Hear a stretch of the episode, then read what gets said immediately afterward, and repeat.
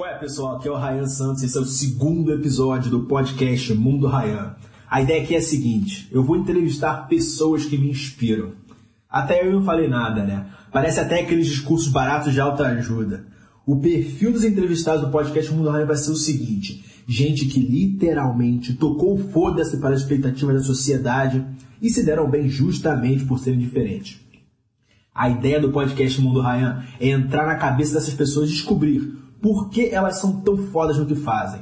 No primeiro episódio, a gente trouxe o louco do Mario Schwartzman e hoje, no segundo episódio da série, eu trouxe o cara mais chato da minha escola, da minha infância. Fernando Trota tem 25 anos e já é executivo da incorporadora imobiliária MD, MDL Health e o Trota é responsável pela operação de São Paulo da empresa e com 25 anos e essa carinha de criança, ele já é chefe de gente altamente qualificada que tem o dobro da idade dele. Beleza, Trota? Tudo bem? Tranquilo. Prazer aqui com você, com vocês, né, na verdade. Não, é comigo que só tá eu e você na sala, né, cara? Mas é o seguinte, eu queria agradecer a tua presença, pô, depois de um dia longo no, de expediente, você com olho vermelho, com cara de cansado aqui, topou em fazer essa entrevista comigo. Essa ideia de, de chamar o Trota aqui no podcast veio daquele post que eu escrevi no site Mundo Ryan sobre o Colégio Santo Agostinho. Para quem não sabe o Colégio Santo Agostinho, todo ano ele está entre, ou é número um, número dois, entre os melhores colégios do Rio de Janeiro. Eu estudei lá. E eu falo no post que eu era um total outlaw. Basicamente, eu. É... Cara, eu não, não, não entrava nos, nos padrões do colégio, eu sofria bullying, eu fui reprovado em comportamento e eu vejo 10 anos. De, eu saí de lá na, no primeiro ano do segundo grau, eu vejo 10 anos depois que as pessoas que ficaram até o fim do Santo Agostinho, elas seguiram regras, elas foram seguindo os padrões da sociedade, foram para a faculdade, fizeram estágio, mas hoje em dia, 10 anos depois, com 25, 26 anos de idade, está todo mundo frustrado. As pessoas estão frustradas e os que não estão frustrados têm dentro de si mesmos, sabem que é, poderiam ter feito muito mais com as suas próprias vidas. E naquele post eu realmente critiquei a, a, a, a filosofia do Colégio Santo Agostinho na época. E eu trouxe o Trota aqui porque ele era um cara muito parecido comigo lá.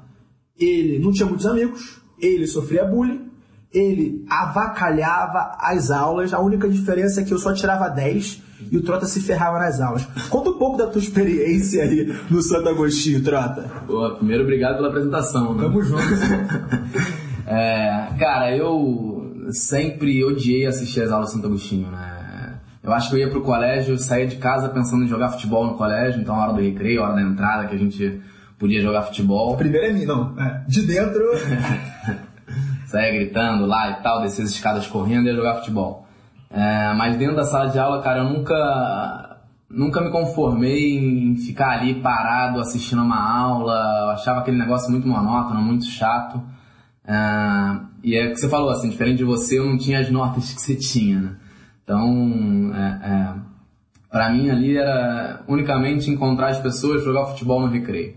Era isso que me dava, me dava prazer de ir até o, Santo Agostinho e, e estudar lá ou ficar lá. Né?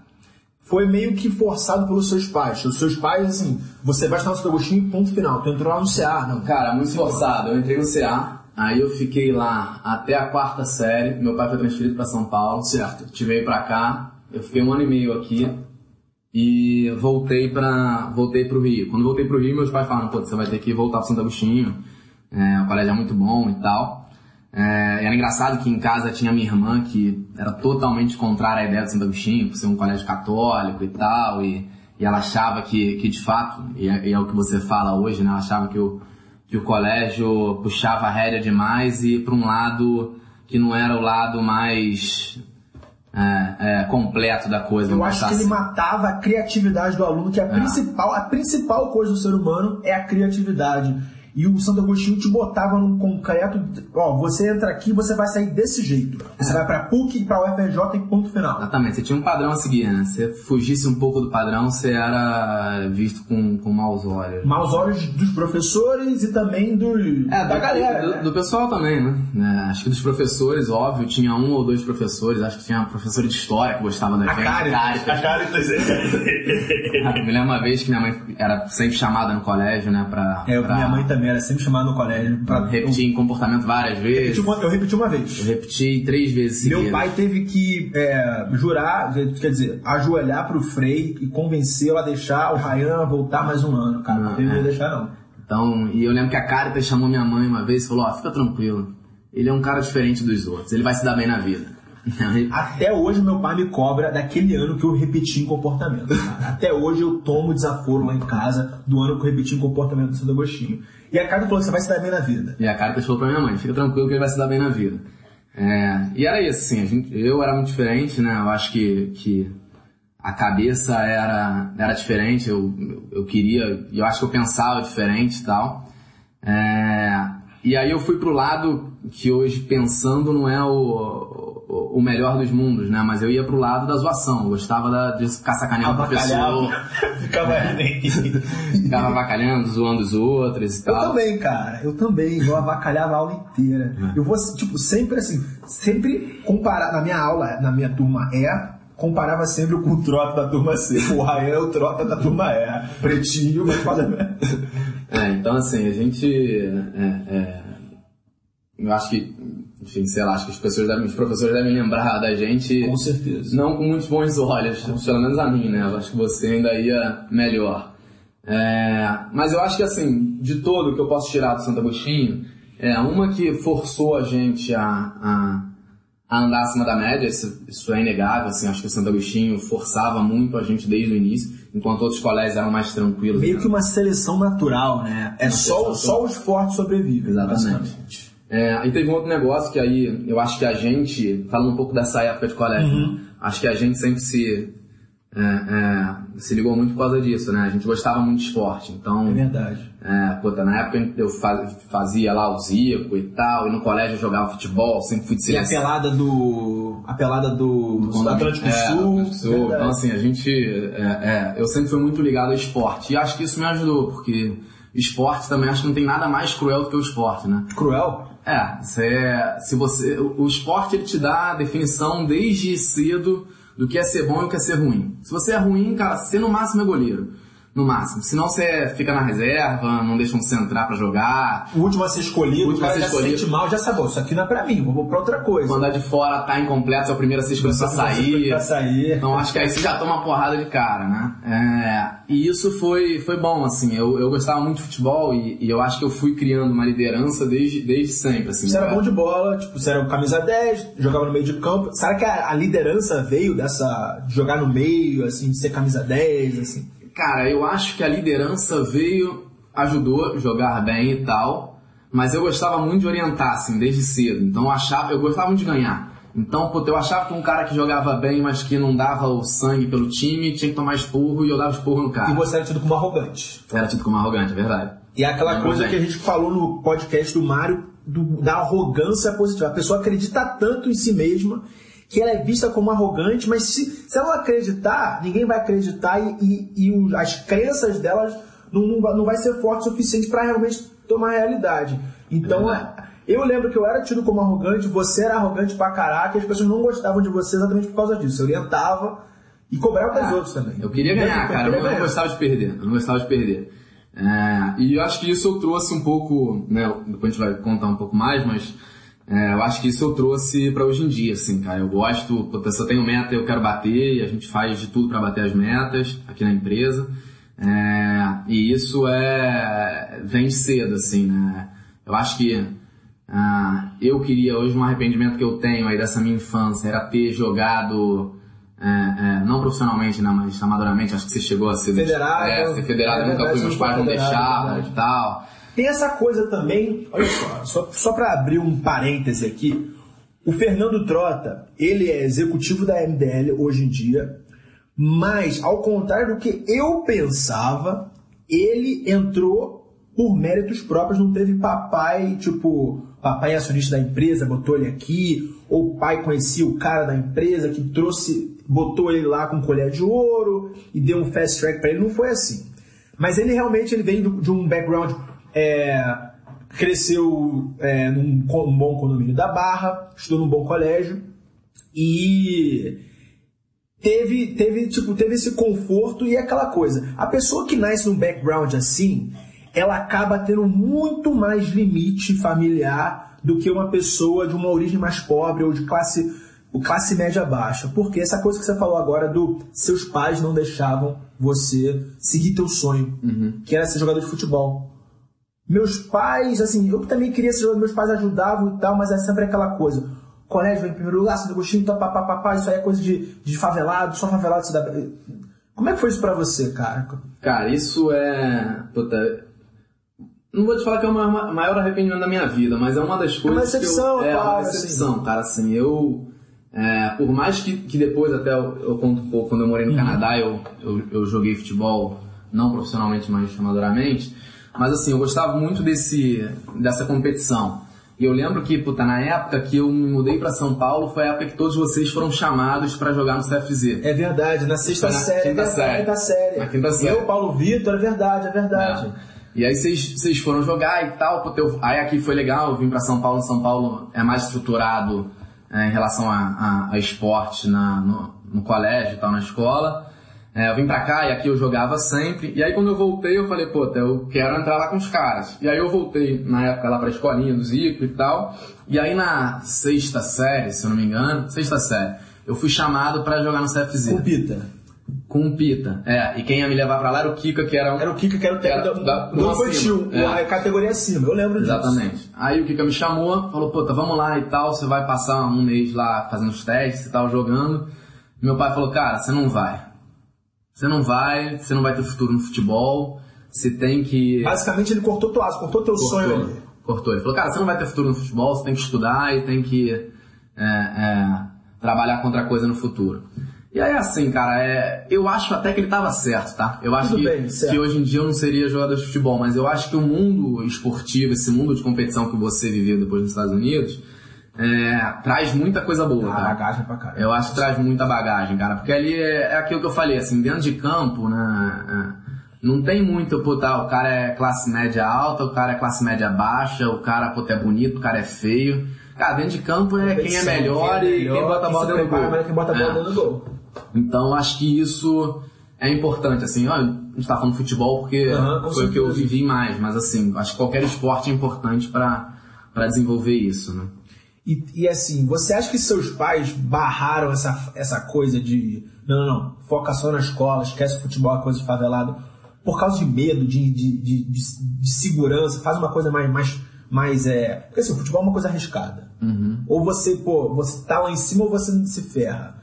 Será que foi mais pela segurança, pela sabe, mediocridade, assim, de ser algo é. mais seguro? Sim, sem dúvida. Se você estudar algo mais seguro, mais, mais garantido, aquilo ali é mais garantido, sem tá dúvida. ligado? Eu acho que meu pai, puta, na época, falou, ah, é, se você estudar, seguir essa linha aqui, Santo Agostinho, fazer uma boa faculdade e tal, a pior das hipóteses você vai ser um mediano lá na frente tal, vai conseguir pagar suas contas e é isso. E no futebol, que aí é um...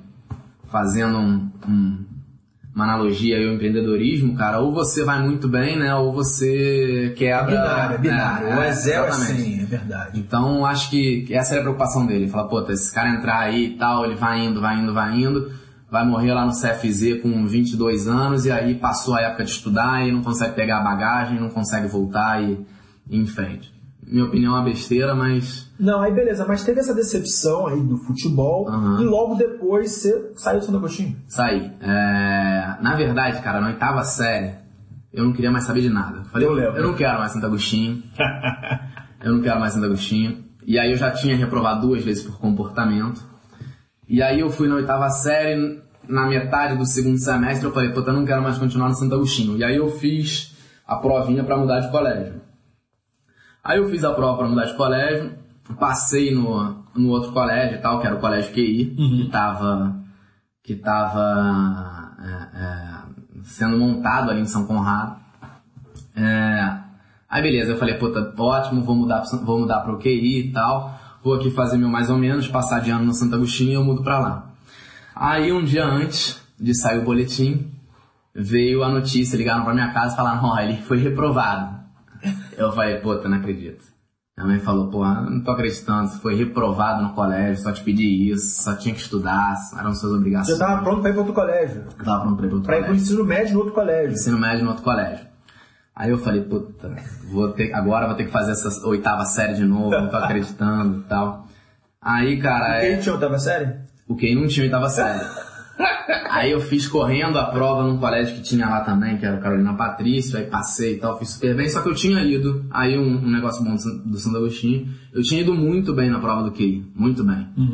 E aí o cara, o, o diretor do colégio não parava de ligar pra minha mãe, falando, puta, por que, que ele não vem pra cá? Por que, que ele não vem pra cá? Na época minha mãe até um pouco envergonhada e falou pra ele, ó, ele foi reprovado. Ele não vai conseguir, ele vai ter que fazer a oitava série. Aí o cara falou, não, mas calma, vamos conversar. Vem aqui pra gente conversar. E aí na época, eu não sei se hoje isso existe, mas foi- acabou sendo muito bom pra mim. Existia um colégio lá que você conseguia fazer o ensino fundamental em dois meses, sei lá, um mês. Eram umas provas que você fazia. Caraca. Existe até hoje. Supletivo. Era um supletivo em um mês. Pô, tá aí minha mãe. Miguezada. gente. É, Jeitinho brasileiro Jeitinho total. brasileiro. Total, total. Aí, puta, minha mãe falou, cara, você quer. Meu pai falou, na verdade. Cara, você já reprovou, beleza. É, mas se você quiser, a gente vai te dar mais uma oportunidade pra você não perder um ano.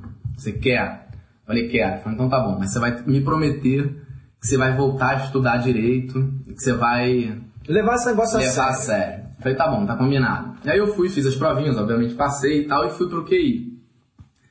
Cara, minha vida acho que mudou assim quando eu mudei de colégio. É, primeiro porque eu saí daquela redoma que é a Barra da Tijuca. Todo mundo preso nos seus condomínios. O mundo que é um ovo e as pessoas não sabem o que acontece fora dali. Cara, certo? pra ser sincero, quando eu morava na Barra, eu não sabia que bairro vinha depois. Se Ah, era São. Conrado ou Gá. Não acredito. Juro pra você. Sério mesmo? Com Até 15 que idade? 15 anos de idade, eu mudei. Todo mundo nunca tinha ido pra Zona Norte, assim, bom sucesso, tem esses lugares. Não. Cara, eu não sabia o que que era. Eu não sabia o que que vinha depois da barra. Pra mim, a barra era tudo, eu vivia ali, fazia tudo ali. Não, não saía da barra da Tijuca. Pior que tem gente, deve ter gente assim até hoje, hein? Com a nossa cidade, com 20 Sem dúvida. gente assim com sem dúvida. Sem dúvida. É, cara, e aí foi muito bom, porque eu conheci pessoas totalmente diferentes. Então tinha gente do Santo Agostinho do Leblon que tinha saído, mas tinha gente de colégio mais fraco também. Tinha gente, como o colégio era em São Conrado, era do lado da, da Rocinha, é, o colégio dava bolsa para alguns moradores da Rocinha. Então era super legal, legal. Então era super legal. Você tinha uma, uma convivência com pessoas, cara, que eu nunca sonhava encontrar, entendeu? Que eu nunca sonhava conhecer. Então você via a cabeça das outras pessoas, no final a gente tava indo na Rocinha almoçar, tomar cerveja na Rocinha e tal. Pra um cara que morou em condomínio fechado, na Barra da Tijuca, e não sabia que bairro que vinha depois da Barra, é, é, Subir o morro assim foi. é, era uma experiência puta, muito legal, muito interessante. É, A cabeça das pessoas comparada com a cabeça, assim, o, jeito de pensar das pessoas do QI, mesmo a playboyzada do QI, como é que era? O que, que você viu? Cara, eu achava que foi um baque, assim. Eu senti que as pessoas do QI eram muito mais maduras do que as pessoas de Santo Agostinho. Eu acho Que eles viram mais.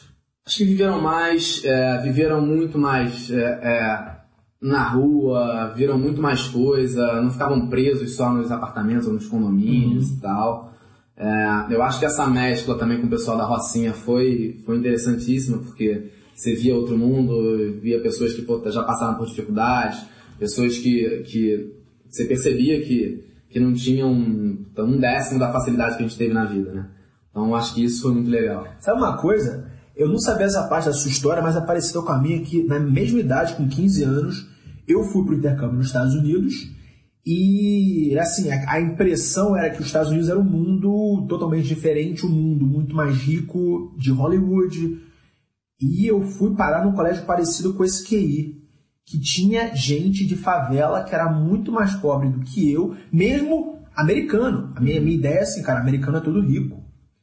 E eu aprendi a, a- a- entender o mundo deles, a entender o que passa na cabeça desse pessoal. Eu subi a morro, de, San Diego não tem favela, mas eu ia para não tem morro, eu ia para as favelas lá, eu conheci a família dessas pessoas e foi tipo algo que, sim, apesar de ter tipo rodado muito mais dos zero aos 15 anos, e eu, eu- e não ter tipo uma, uma condição não de uma condição tão boa quanto dos seus pais, a, eu era meio que um desses moleques de Santo Agostinho que eram meio que restritos àquele mundinho da Barra da Tijuca, aquele mundinho de classe média alta do Rio de Janeiro. E foi algo que pô, abriu muito minha cabeça e, e me, me, formou o que eu sou hoje. Eu devo muito aos dois anos que eu passei numa escola com gente de tudo quanto é tipo. Uhum. Tudo, tudo quanto é de background. E você foi parecido lá no. Ah, foi parecido, cara. É o que você falou, assim, tinha, tinha de tudo, assim, tinha os playboyzinhos da Zona Sul, uhum. obviamente. Uhum. É, mas tinha os caras que, puta, é, é, politicamente pensavam diferente, né? Acho que Santo Agostinho era aquela, todo mundo pensava igual. E, Verdade. E, e, e, e o nego era remunerado para pensar igual a todo mundo. Assim, uh -huh. é, é, verdade. É. É, então, acho que tinham pessoas que, que pensavam diferente, tinham pessoas, de novo, com história diferente. Então acho que, cara, ali eu, eu, eu comecei a sair de uma bolha que eu tava e isso foi fundamental, assim, pro, pra minha formação mesmo como pessoa. Acho que isso foi foi muito bom, cara. E, e lá, assim, é, é, era um colégio, né, que, pô, de novo, é, é, não era do nível de Santo Agostinho, mas era um colégio que te dava as possibilidades, se você quisesse, de, é, de passar para as faculdades que você queria. Então, pô, tem, tem gente na minha sala que passou para medicina na FRJ. Que isso? É, de primeira e tal, sem fazer cursinho, sem nada. Que isso? Então, assim, era um colégio que aí, saindo um pouco daquilo que que, que a gente falou de Santo Agostinho, era um colégio que te deixava um pouco mais à vontade até para a criatividade. A escolher o que você quer fazer, é. né? até aquele livre-arbítrio que o ser humano precisa. Exatamente. Então, não vou te dizer que era o, colégio não, ideal para isso, certo, é, certo, mas assim, é, é, comparado, né, fazendo a comparação com o Santo Agostinho, que era um colégio muito mais rígido, uhum. certamente o QI era um, era um colégio que, que fazia sentido. É, é para mim, acho que para as pessoas que estavam lá na época. Né? E essa época de vestibular? Assim, queria, cara, o que, eu, você quer fazer é, na vida? Então, então? eu, o que, eu fiz? No segundo ano, cara, eu, eu falei, pô, eu vou fazer direito. Por quê? Eu achava que, que eu tinha uma argumentação boa, achava que, é, que eu sabia pô, escrever bem, que eu, que eu levava jeito pra coisa, e falei, pô, eu vou fazer direito, cara. Minha irmã tinha feito também, aí eu falei, puta, mas minha irmã é, é mais pra esquerda do que, do que eu, né, obviamente. É, mas aí eu falei, puta, vou fazer direito. Aí eu fiz vestibular para direito. No segundo ano? No segundo ano. Aí eu fiz BMEC, PUC, só não fiz para pública, acho que até na época nem podia, né, ser do segundo ano. E, se, se eu passasse no vestibular, eu não conseguiria me matricular. Fiz BMEC, PUC e passei. Aí eu pensei e falei, pô, tá, direito, cara, direito ser legal, tudo mais, mas acho que direito eu vou ficar muito preso, não vou conseguir é, ampliar minha, minhas opções, assim. Se eu quiser empreender, acho que direito eu não vou ter muita possibilidade. Morar em outro país, impossível. É, então, é exatamente. Impossível assim não, mas assim, eu, eu recebo e-mails, já falei, cara, eu fiz direito, eu quero morar fora, estudar fora, trabalhar fora, irmão. Primeiro, cara, isso é uma, uma decisão que você fez quando você tinha 18 anos. Por que você fez direito se você quer é, ganhar o mundo? Cara, primeira coisa, lei é brasileira e a teu diploma não vai transferir. Aí tem aquela coisa, ah não, tem um mestrado lá fora, não sei o que, irmão. Não é direito, coisa, direito é. é. Brasil. Entendeu? Aí eu falei, pô, tá, vou. É, é, vou pensar mais um tempo aqui e vou, uhum. vou fazer. Aí na época, no terceiro ano, cara, que aí foi o, o melhor ano, assim, da, é, da minha vida no sentido é, zoação e, e, estudo e tal, que eu fazia ali, eu estudava, primeiro semestre eu estudei, realmente, tal, para passar, porque tinha aquele vestibular no meio do ano. Uhum. É, e aí eu passei na, passei no IBMEC, passei na PUC, e aí na época é... Mas não pagou, passou não? Tinha seletividade? Essas... Cara, tinha. É... Mas assim, sendo muito sincero, só não passava quem não queria. Entendi. Esse era o ponto. Tá. É... E aí eu, eu fiz IBMEC PUC, na época não fiz pública. É... Para qual curso? Para administração de empresas, cara. É, é, é administração de empresas, fazer faculdade pública também não. É, assim, na, minha, na, na, na época, a minha dúvida era a seguinte: pô, eu quero se eu for fazer público, eu quero fazer economia. Aí eu tinha na cabeça o FRJ, tá. uma UF e tal.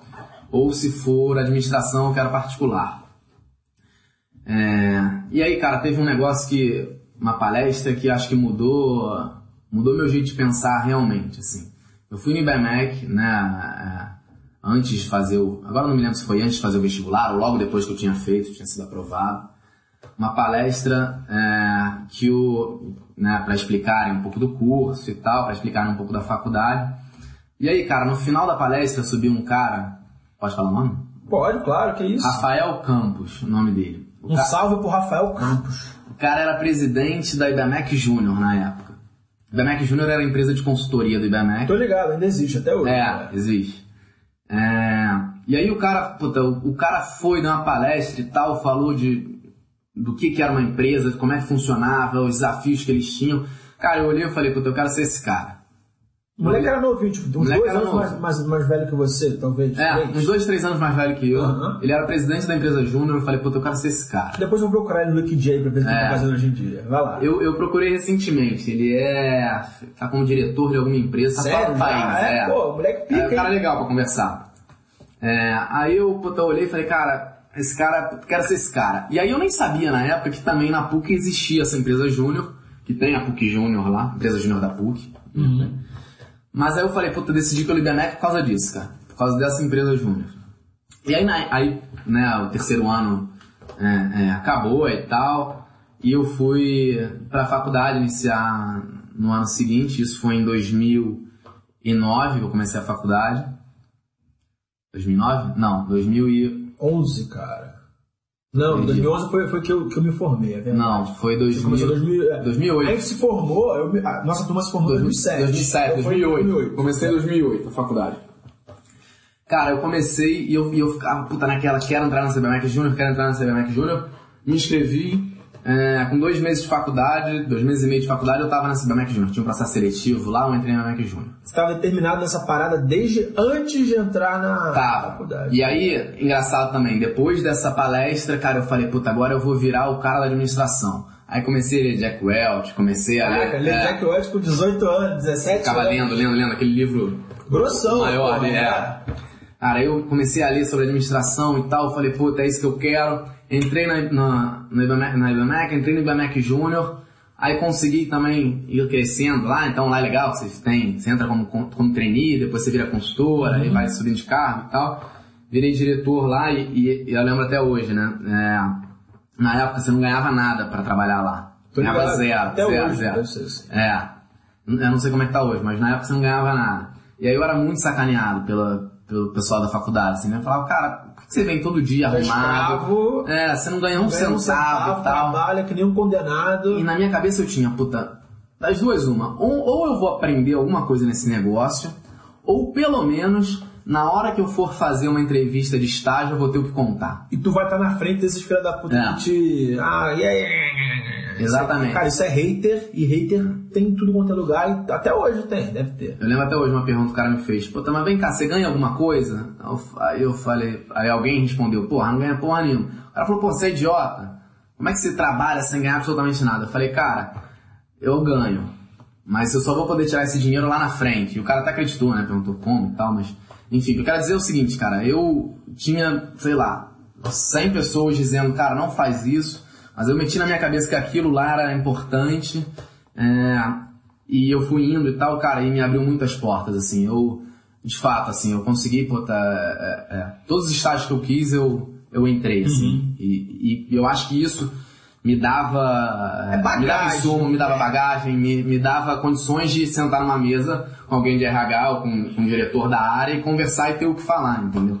Do que, que eu já tinha feito, do que, que eu tinha desenvolvido lá. e Realmente uma posição de liderança com 19, 20 Exatamente. anos que você E tinha. lá já começou, que depois é um assunto até que eu acho que a gente pode abordar, mas lá já começou, assim, eu virei diretor de projetos lá, com, na época, 19 anos, 18 para 19 anos, e eu era chefe de gente com 23, e na época de faculdade você já fala, puta, faz uma diferença, né? Não, com Eu tô em certeza. segundo período de faculdade, terceiro período, o cara já tá se formando, tá no sexto, sétimo período, sei lá.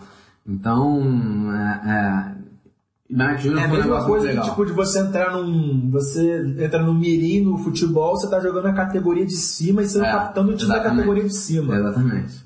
Caraca, Na eu tive uma parada parecida que assim, eu apanhei pra caraca da minha família e de amigos de- quando eu fui, eu saí de Wall Street, voltei pro Rio e fui trabalhar no esporte interativo de comentarista de TV, de futebol americano.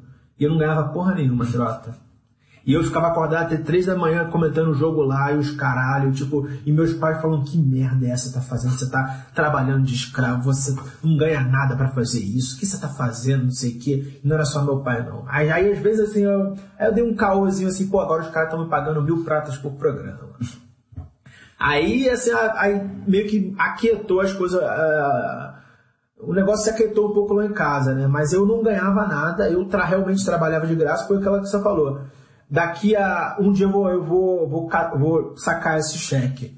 E tem muito, tem até um experimento. Já viu falar no teste do marshmallow? Não. É o seguinte, é feito com criança, né? É o seguinte, você bota uma criança numa sala, você dá um marshmallow para ela. E fala assim para ela, olha só, você pode ter esse marshmallow agora ou dois depois. Aí pegaram essas mesmas crianças, tipo 15, 20 anos depois, e compararam elas tipo, em sucesso, assim, ou sucesso de dinheiro, de, de pô, nota no Enem americano, SAT, uhum. faculdade, o tipo da faculdade que elas foram, e as crianças que esperaram um para dois, que esperaram para receber dois, foram 100% mais bem, é, melhor, mais, mais bem sucedido do que uhum. as do um. E isso tem, tem muito na minha história que, assim, cara, Beleza, eu não ganhava nada no esporte interativo, mas aquilo ali me botou na frente de um milhão de pessoas todo domingo e de apresentar um Super Bowl, que desse um milhão de pessoas, X% disso aí comprou meu livro e me fez ser o best-seller que eu sou hoje, que assim, eu estou realizando meu sonho, graças a Deus, e eu, é o preço que eu tinha que pagar. E o preço que você pagou foi esse trabalho de graça uhum. para ter essa liderança, certo? Sem dúvida. Cara, aí é, é, fiquei no IBMEC Júnior e tal, e, e na faculdade eu comecei a pensar, por que, que eu quero fazer? Na minha vida? Quem que eu, aonde eu quero chegar, né? E aí eu falei, cara, eu quero ser, eu defini isso lá atrás, eu vou chegar. Eu defini, eu quero ser CEO de uma empresa. De uma empresa legal. CEO mesmo. É. Quero ser o presidente de uma empresa legal e tal. Uma empresa que, porra, tem a ver comigo. É, uma empresa que, que ou seja grande ou que fique grande e tal. Eu quero ser presidente da, empresa. Eu falei, pô, o que, que eu preciso para isso, né? Que, que insumos que eu vou precisar, que, uhum. que background eu vou precisar para isso. Falei, bom, primeiro eu preciso melhorar meu inglês. Meu inglês era ruim, apesar de eu ter feito curso lá e o cacete, meu inglês era ruim. Em segundo, eu precisava entender do mercado financeiro, que eu achava que, por mais que quisesse ser diretor de marketing, eu tinha que ter conhecimento de que? É, de ações, é, de mercado financeiro. Derivativos, tá. não, de, de que mercado financeiro? Contabilidade? Cara, não, não, não. Eu, eu achava que eu tinha que saber do mercado financeiro, de ações, saber puta, mexer com opções. opções, entendi. É, eu precisava ter essa, essa cabeça, mesmo que eu quisesse chegar a presidente de uma empresa como diretor de marketing. Então uhum. eu achava que eu tinha que ter isso. E aí eu saí do, né, da, tava no IBMEC Júnior e tal, tranquei minha faculdade e fui pro Canadá. Morei seis meses em Vancouver. E aí voltando lá, lá também foi muito legal. É, é... Fez o que lá? Só morou? Fez Só morei, fiz fez faculdade não. Não, não fui não, de faculdade não. Não, eu tranquei e fui fazer, tinha juntado um dinheiro, uhum. é, aí de mesada, de presente de aniversário certo, certo, e tal. Certo. Levei, meu pai ajudou, obviamente. Uhum. Tinha parado de pagar a faculdade, me ajudou é, é, com as despesas de lá. É, e aí eu fiquei seis meses lá, cara. E aí também mais uma experiência muito legal. Que eu saí, sempre morei com meus pais sempre, puta, tinha o café da manhã lá quando eu acordava, tinha o almoço, tinha o jantar e eu fui morar numa casa de família. Que idade isso? Fui com 19 anos. E tá aí, ó, tem um post no, no Mundo Ryan que é, são as sete características das pessoas mais brilhantes que eu conheço. E a número um é que eles saíram de casa antes dos 21. E o Trota, playboy que nem ele, meteu o pé de casa e foi, foi tocar a vida dele com 19. Conta é, pra gente. Aí eu fui pra, fui pra Vancouver, cara, aí e lá, assim, eu me lembro bem, assim.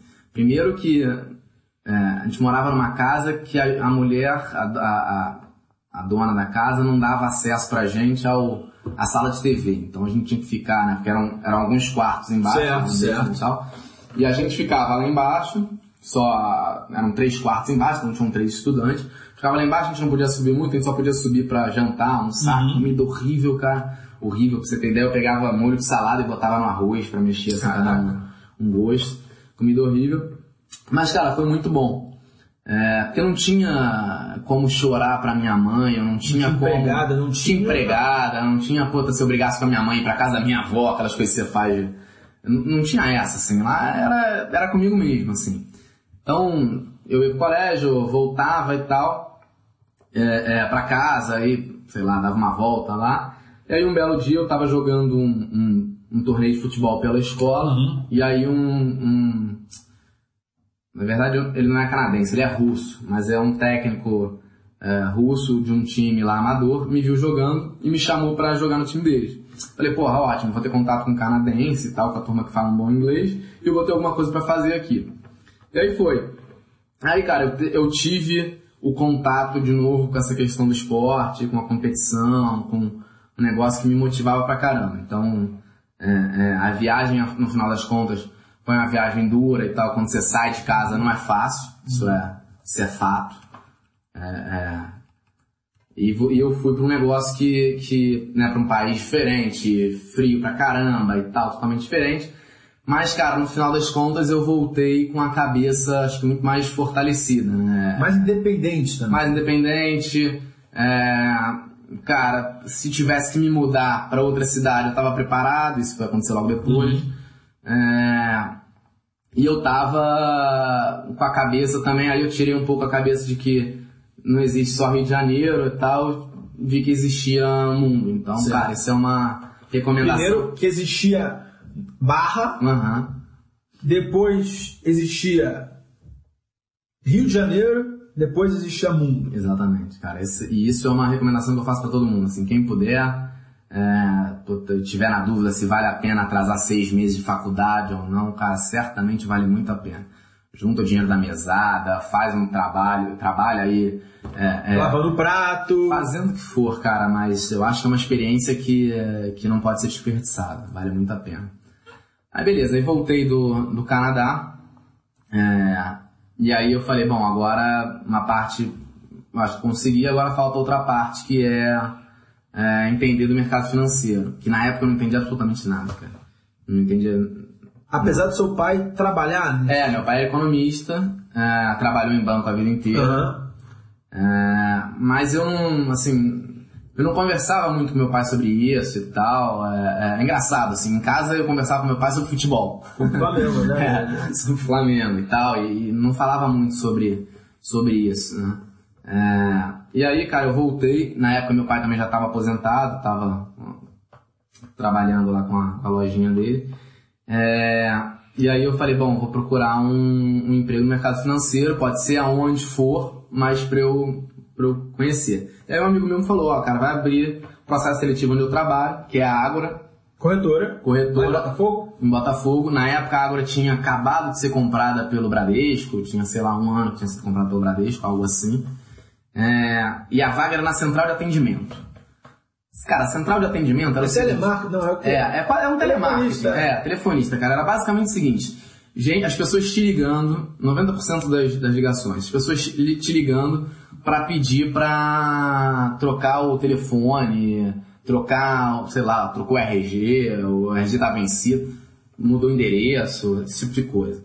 Só que quando o cara falou dessa vaga, ele falou o seguinte, cara, a vaga é horrível, é muito chato, só que é um trampolim para mesa de operações.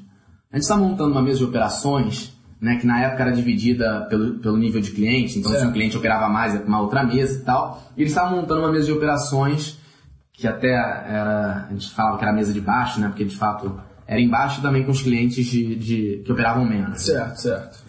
E aí ele falou, cara, mas é um trampolim para essa mesa. Então, se você for bem, você consegue passar rápido para essa mesa de operações. A hora que você passar para a mesa de operações, você vai ter contato com todas as operações, ou praticamente todas as operações do mercado. Então, você vai aprender muito, cara. Aqui é um lugar legal para você aprender. Aí eu falei, puta, cara, eu vou topar esse negócio. Aí fui lá, fiz o processo seletivo, passei para central de atendimento, cara. Aí eu falei, puta, eu vou ficar nessa central de atendimento, mas vou trabalhar que nem louco para eu conseguir sair logo dessa central de atendimento e mesa de operações era o que eu queria.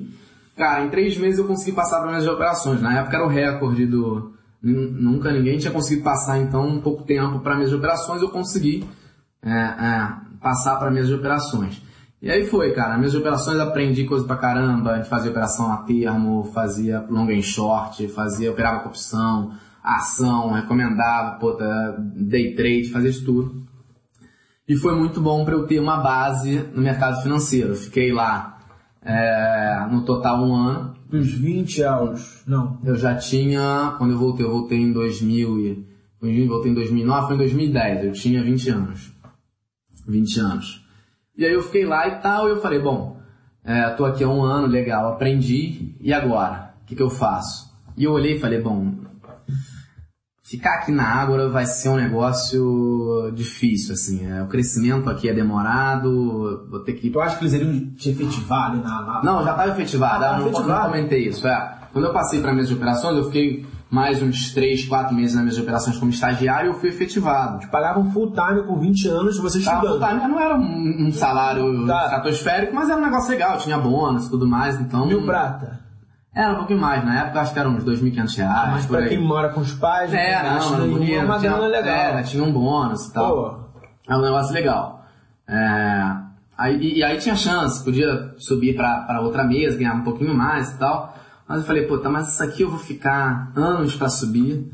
É, vou ter que ir pro Bradesco pra tentar subir também, mais do que aqui. Puta, não é isso que eu quero. E aí eu comecei a pesquisar é, algum outro lugar pra ir, porque eu já tinha esse, esse background que eu queria financeiro e tal. Falei, puta, eu vou procurar outra coisa pra fazer, uma outra empresa pra ir. e você estava disposto a dar um passo atrás, virar estagiário de novo. Exatamente, esse é o ponto. Aí eu falei, bom, vamos procurar. Comecei a procurar e tal, e aí um, um amigo meu que também estava meio atento ao mercado, da, da mesa de operações, ele falou, cara, fui numa empresa, é uma incorporadora, você vai... Eu falei, não, não, o nome dele era Francisco, eu chamava ele de Chico. Chico, esquece, cara, incorporadora não, mercado imobiliário já, já vai começar a cair, eu não quero esse negócio. Bolha imobiliária. É, bolha imobiliária, não, não vou, não vou, não vou. Ele falou, cara, vai lá, na pior das hipóteses você treina, você tá aí, porra, um ano que você não faz entrevista e tal, você vai lá e você treina tal, mas cara, a empresa é a sua cara, você vai adorar os caras. Aí eu falei, porra, quer saber, eu vou lá. Aí eu me inscrevi. É, na época, com uma vaga na área comercial. Uhum. Ia ser, aí a vaga era de estagiário, é o que você falou do passo atrás. Era. Então ia deixar de ser efetivado e tal. Ganhando 2.500 mais bônus, 1.500 pra ganhar reais de ganhar estagiário. 1.300 reais como estagiário. Era isso. Ganhar praticamente a metade. Aí, cara, eu falei, puta, vamos lá. Aí eu fui fazer o processo seletivo. Processo seletivo, cara, eu conversei com 10 pessoas. Pô, estilo pactual, assim. É, Funda... 10 pessoas. Mas eu falei, 3G. puta, é isso que eu quero, cara. Eu falei, é isso. Cara, galera jovem, presidente da empresa tinha 30 e poucos anos na época. É, puta, tinha diretor lá com 27, 28 anos. Eu falei, é isso que eu quero. Meritocracia. Meritocracia total, pautado em meritocracia. Falaram, cara, se você quiser trabalhar, você vai crescer. Isso é dado. Se você quiser trabalhar, você vai crescer. Eu falei, puta, eu me encantei por aquele negócio. Eu falei, cara, eu, é isso que eu quero. Aí, tava lá no processo seletivo, pra vaga comercial. Certo. Me chamaram um dia e falaram, falaram, cara, é o seguinte, a vaga comercial foi preenchida. Ou seja, escolheram outro cara no meu lugar. Mas... Mas tem uma vaga aqui para ser o financeiro do marketing, né? Estagiário, só que financeiro do marketing. Então eu ia cuidar é, puta, dos budgets, eu ia, pô, é, uma ação X eu ia aprovar, eu ia controlar o orçamento da área de marketing e tal, dos projetos. Aí eu falei, cara, quer saber? Eu gostei tanto dessa empresa que eu vou aceitar. Não era uma área que eu queria, aí depois que eu conheci o mercado financeiro eu não queria mais trabalhar com marketing Aham. não era uma área que eu queria, é, eu ia ganhar menos, mas eu falei, cara, só depende de mim. Eu vou dar um passo para trás e não tinha garantia de que eu ia ser efetivado e eu, eu me formava em, isso era setembro de 2011, eu me formava em junho de 2012. Então eu tinha ali tempo pouco tempo pra pra provar. se- é. é. Mas eu falei, cara, é isso que eu quero. Eu vou, eu vou mergulhar de cabeça. Entrei e, cara, trabalhando, trabalhando, trabalhando, trabalhando. É, em três meses, em quatro meses, quatro meses e meio, eu consegui mudar de área. Para... Para a área de gestão de parcerias, que chamava na época, que era a área que estava estruturando São Paulo. Business Development, basicamente. É, tinha um sócio é, da MDL que cuidava da área e ele tinha um estagiário e tal, mas não estava muito satisfeito com o estagiário e ele ia trocar e ele ia me colocar no lugar. Falei, pô, exatamente o que eu quero. É, eu via puta área com potencial, achava que, que era a área que podia crescer, porque ia, ia vir para São Paulo, o mercado de São Paulo era uma área muito boa, obviamente não era garantido que eu conseguiria vir para São Certo, Paulo certo. depois, e nem que a gente montaria um escritório, mas é, é, estava caminhando para montar o escritório em São Paulo. A gente trabalhava do Rio na época. Cara, aí eu olhei e falei, bom, é, é isso, vou abraçar. E aí, engraçado, essa história, fazer um parênteses aqui, eu tinha, an- antes de, né, na época eu estava no marketing e tal, Eu tinha vindo para São Paulo algumas vezes para tratar, que a gente já tinha empreendimentos aqui, apesar de a gente não ter escritório aqui, a gente tinha uma parceria aqui. Eu tinha vindo para São Paulo algumas vezes com esse diretor para tratar do, dos assuntos de marketing aqui e tal, na época que eu era de marketing. Tipo uma business trip sendo estagiário no Sendo Rio. estagiário, é. Puta, A isso empresa, adorava, pô, a cara. É, empresa- adorava isso, é. Caralho. Sentia super importante, tava viajando É, pra São com Paulo, certeza. como estagiário. Pagavam mais na passagem do que no meu Ah, salário. verdade. no hotel e tal, adorava. Aí, cara, eu vim, eu, eu vim algumas vezes e tal pra São Paulo, então eu criei é, é, uma entrada com esse, com esse diretor na época. E aí eu fui pra. Eu né, tava no Rio e tal, e aí eu pedi pro meu chefe, falei, cara, ó, você sabe desde o início, sempre fui transparente, eu não quero trabalhar com marketing, acho legal e tal, a área, mas eu não quero trabalhar com isso. Eu queria ir pra essa área, gestão de parcerias na época, era o nome. Aí ele falou, beleza, eu vou ajudar pra você, você tá muito bem visto na empresa e tal, você tá se destacando, eu vou ajudar.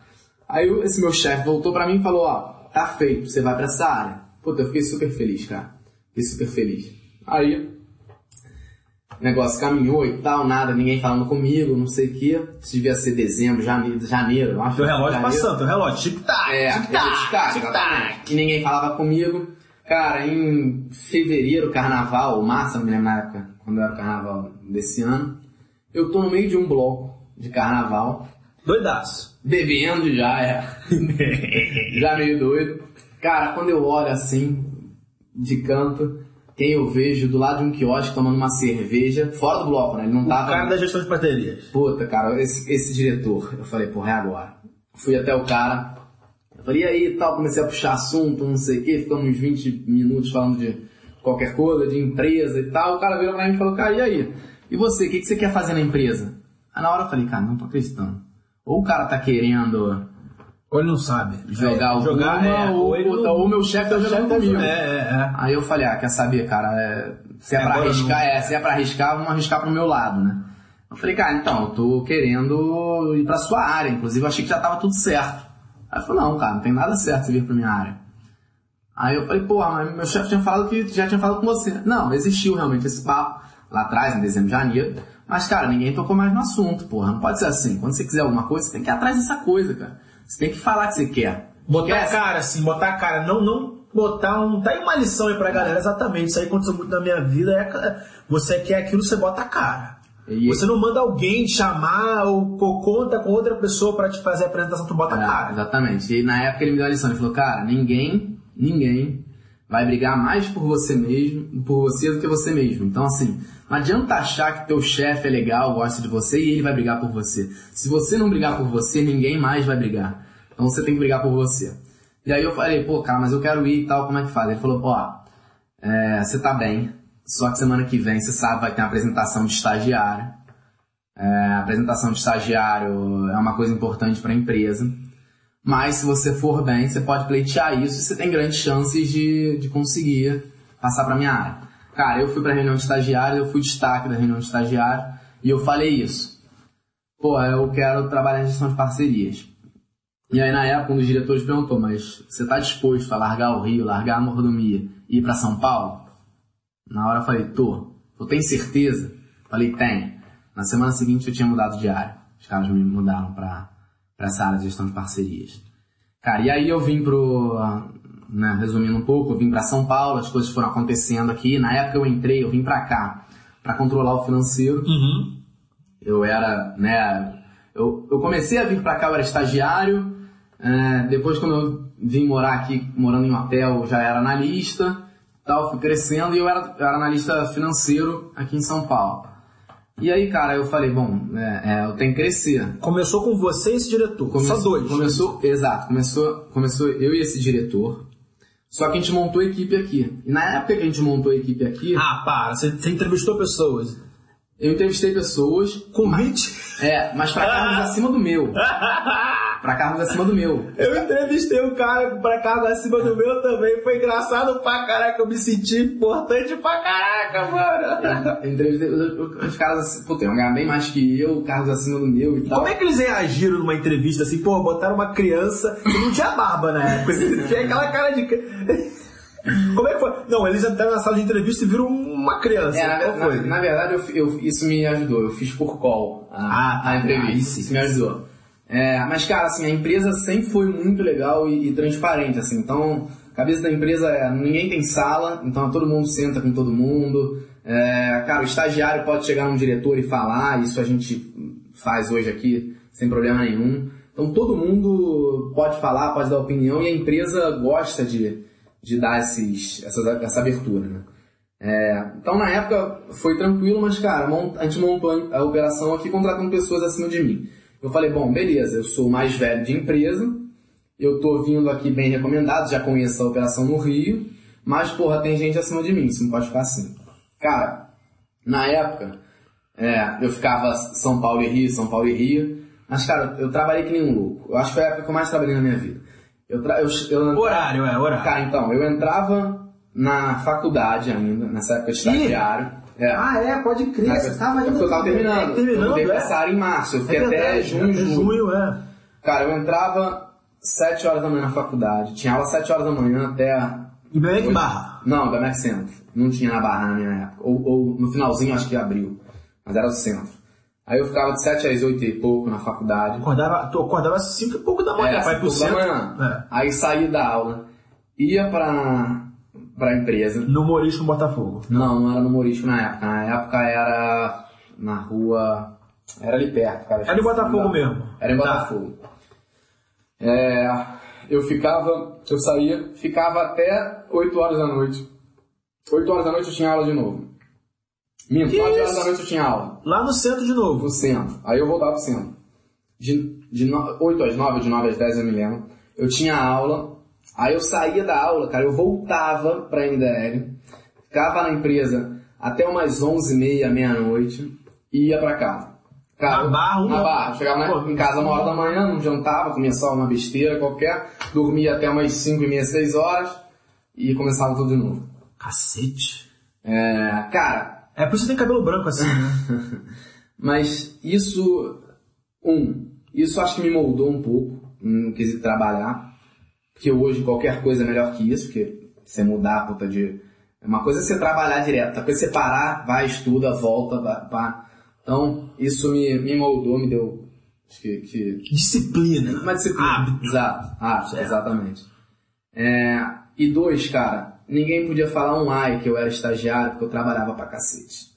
Então o cara que era acima de mim, Aham. quando eu ia pra uma mesa de reunião e eu falava alguma coisa, o cara tinha que me respeitar, cara, porque eu trabalhava pra cacete. Então o cara não podia falar cala a boca, você é um estagiário. Ah, e não tinha essa. Ah, entendi. Não tinha isso, porque assim, eu trabalhava muito, cara, eu trabalhava muito. Então assim, a experiência que eu não tinha, eu compensava com o trabalho. Então tá é o seguinte, é, tá uma conclusão que a gente pode tirar aqui, porque assim, a geração Y, o pessoal da nossa cidade está entrando no mercado de trabalho agora e vai ver muito disso aí. Uhum. Então a resposta para evitar um bullying desse ge- de gerações é trabalhar pra caralho pro cara não ter argumento nenhum contra você. Porque Exato. se ele tiver, ele vai ter. Ele vai É. querer comer teu cu. Exatamente, cara. E, e, assim, um negócio que, é, que eu, desde sempre eu, eu pensei, e aí vem desde BMX Júnior, Aham. eu sempre pensei, cara, se eu sou estagiário, eu tenho que trabalhar pelo menos como um analista.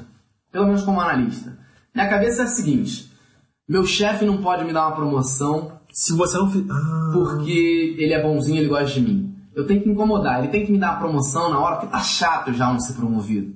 Ele tem que me dar uma promoção, essa é a minha cabeça, ele tem que me dar uma promoção, porque, cara, eu tô trabalhando que nem um louco, eu tô dando muito mais resultado que o cara do lado, e, e, e- e não tem como é, ele olhar pra mim, olhar pro cara do lado e falar, puta, esse cara é estagiário, outro cara é analista. Ele tem que olhar pra mim e falar, porra, esse cara é pelo menos analista, e ele já tá botando a cabecinha pra passar o vai outro. virar, é. Essa sempre foi minha cabeça. Mesmo ganhando pouco. Mesmo ganhando pouco, mesmo ganhando pouco. Cara, como estagiário ninguém fica rico, cara, é difícil, né? Só ser, puta... O Mário ficou rico como estagiário, o Mário da- do podcast anterior, o- mas ele é um caso Eu- à parte, é. meio loucão. Não, e, e ele, e ele fez porque ele montou... Ele montou o sistema, É, ele operou como o estagiário. era dele, é. Era dele, e assim, aquela parada é o seguinte: ele, como estagiário, o sistema era dele. Se ele fosse efetivado, criando aquele sistema, o sistema era da empresa. É. Então ele se deu bem nisso aí. Mas assim, o que eu quero dizer é, ninguém fica, fica rico com salário de estagiário. não, não. Ninguém fica rico. Você pode ser um estagiário, sair, abrir tua empresa e ficar rico, ou... ou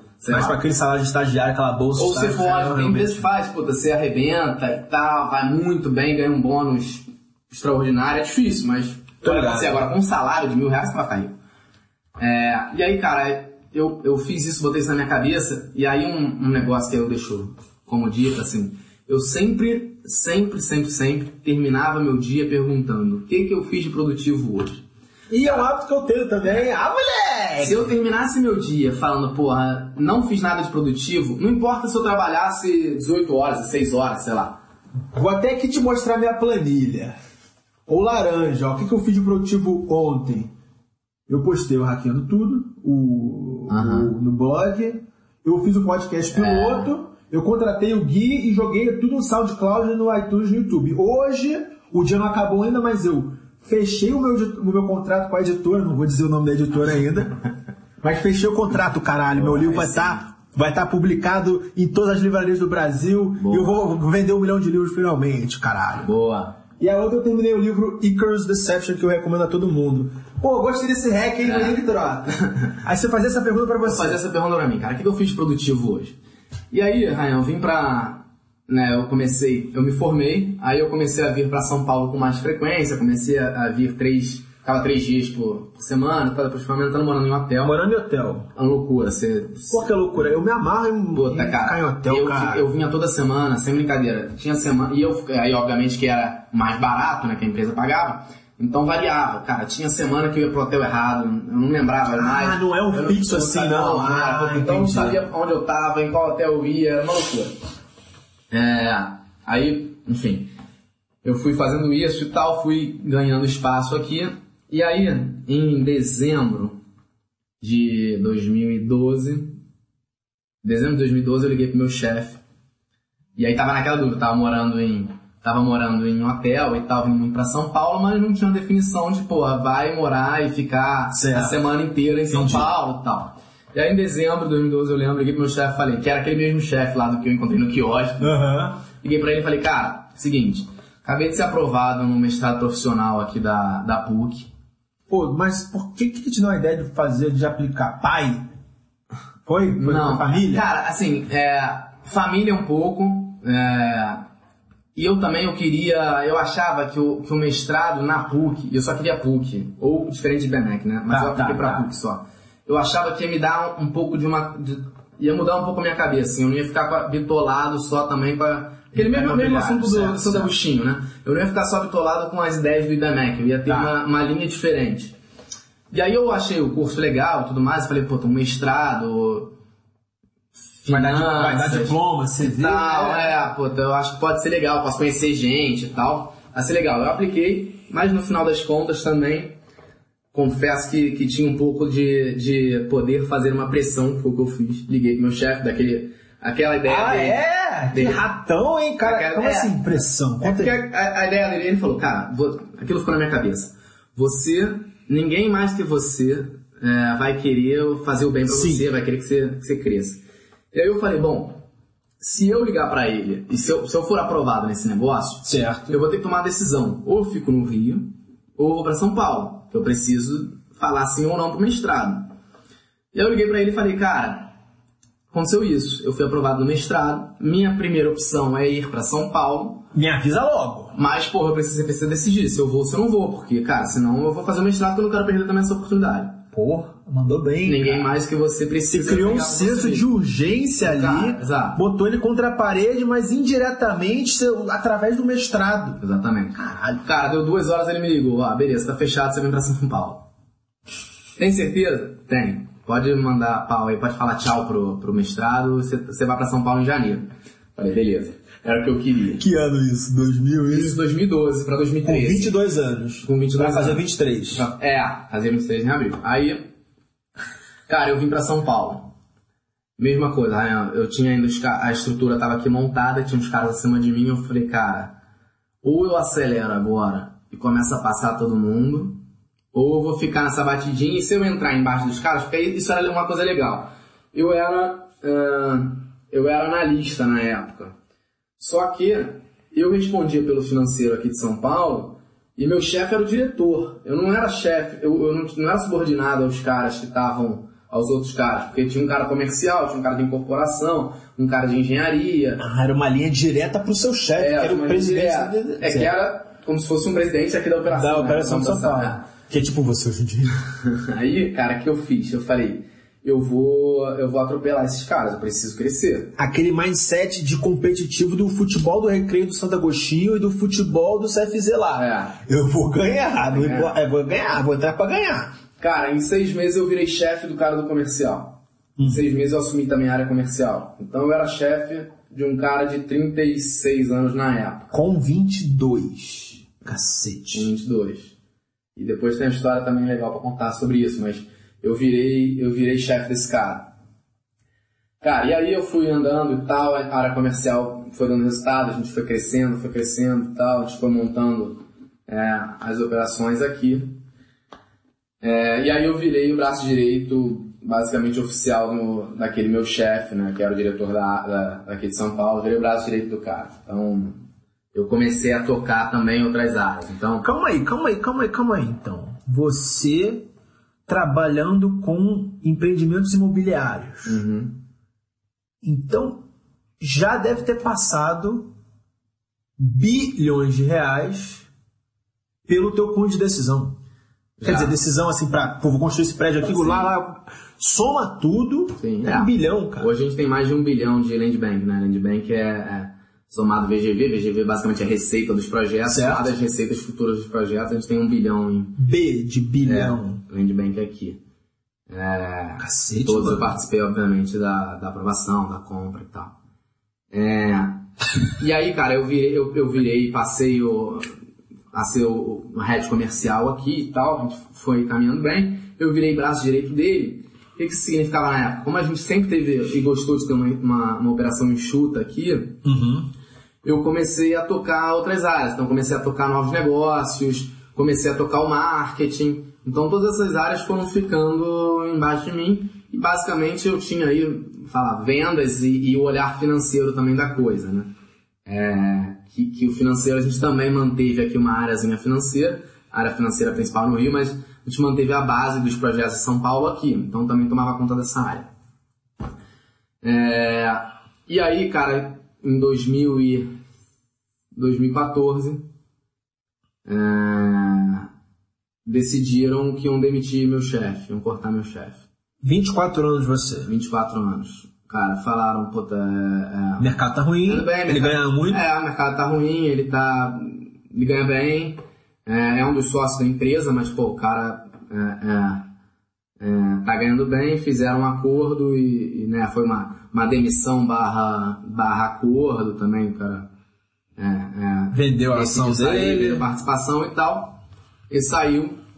é, e eu. Puta, aí me vi, cara, com uma operação de que você falou, na época não, não, não tinha essa cifra de bilhão ainda, mas puta, uma operação na minha mão.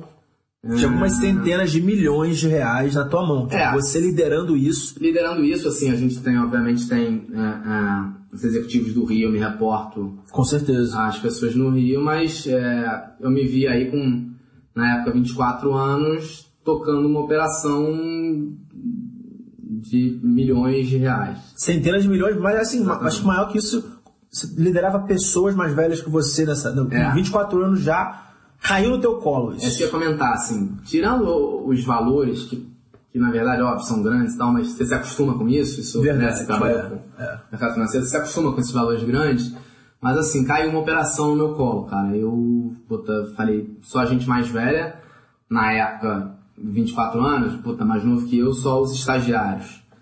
É, tirando isso, era a turma de 30 e poucos, 35, 37 anos. Eu falei, bom, preciso performar. É, e aí começou é, é, as operações e tal, e aí um, um negócio é, importante que, que também está me trazendo aí muito, uma experiência, uma bagagem interessante, que eu fui pro, pro, pro presidente do conselho da empresa e pro, pros acionistas, eu falei, cara, é, o mercado tá difícil, as imobiliárias, porque só lembrando, a gente é uma incorporadora, então o que a gente faz? A gente compra terreno, desenvolve os projetos, vê se vai ser um residencial, se vai ser um comercial, o que, que vai ser.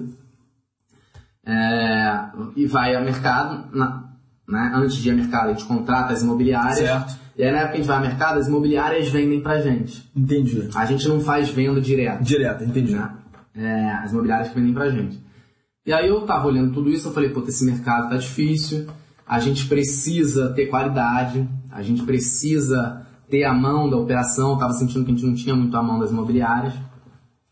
Eu falei, pô, eu preciso montar uma imobiliária. Nossa. Cara, eu fiquei uns três, Ah, quatro isso foi uma ideia assim, tipo, que você teve. É. Eu falei, cara, eu preciso montar uma imobiliária.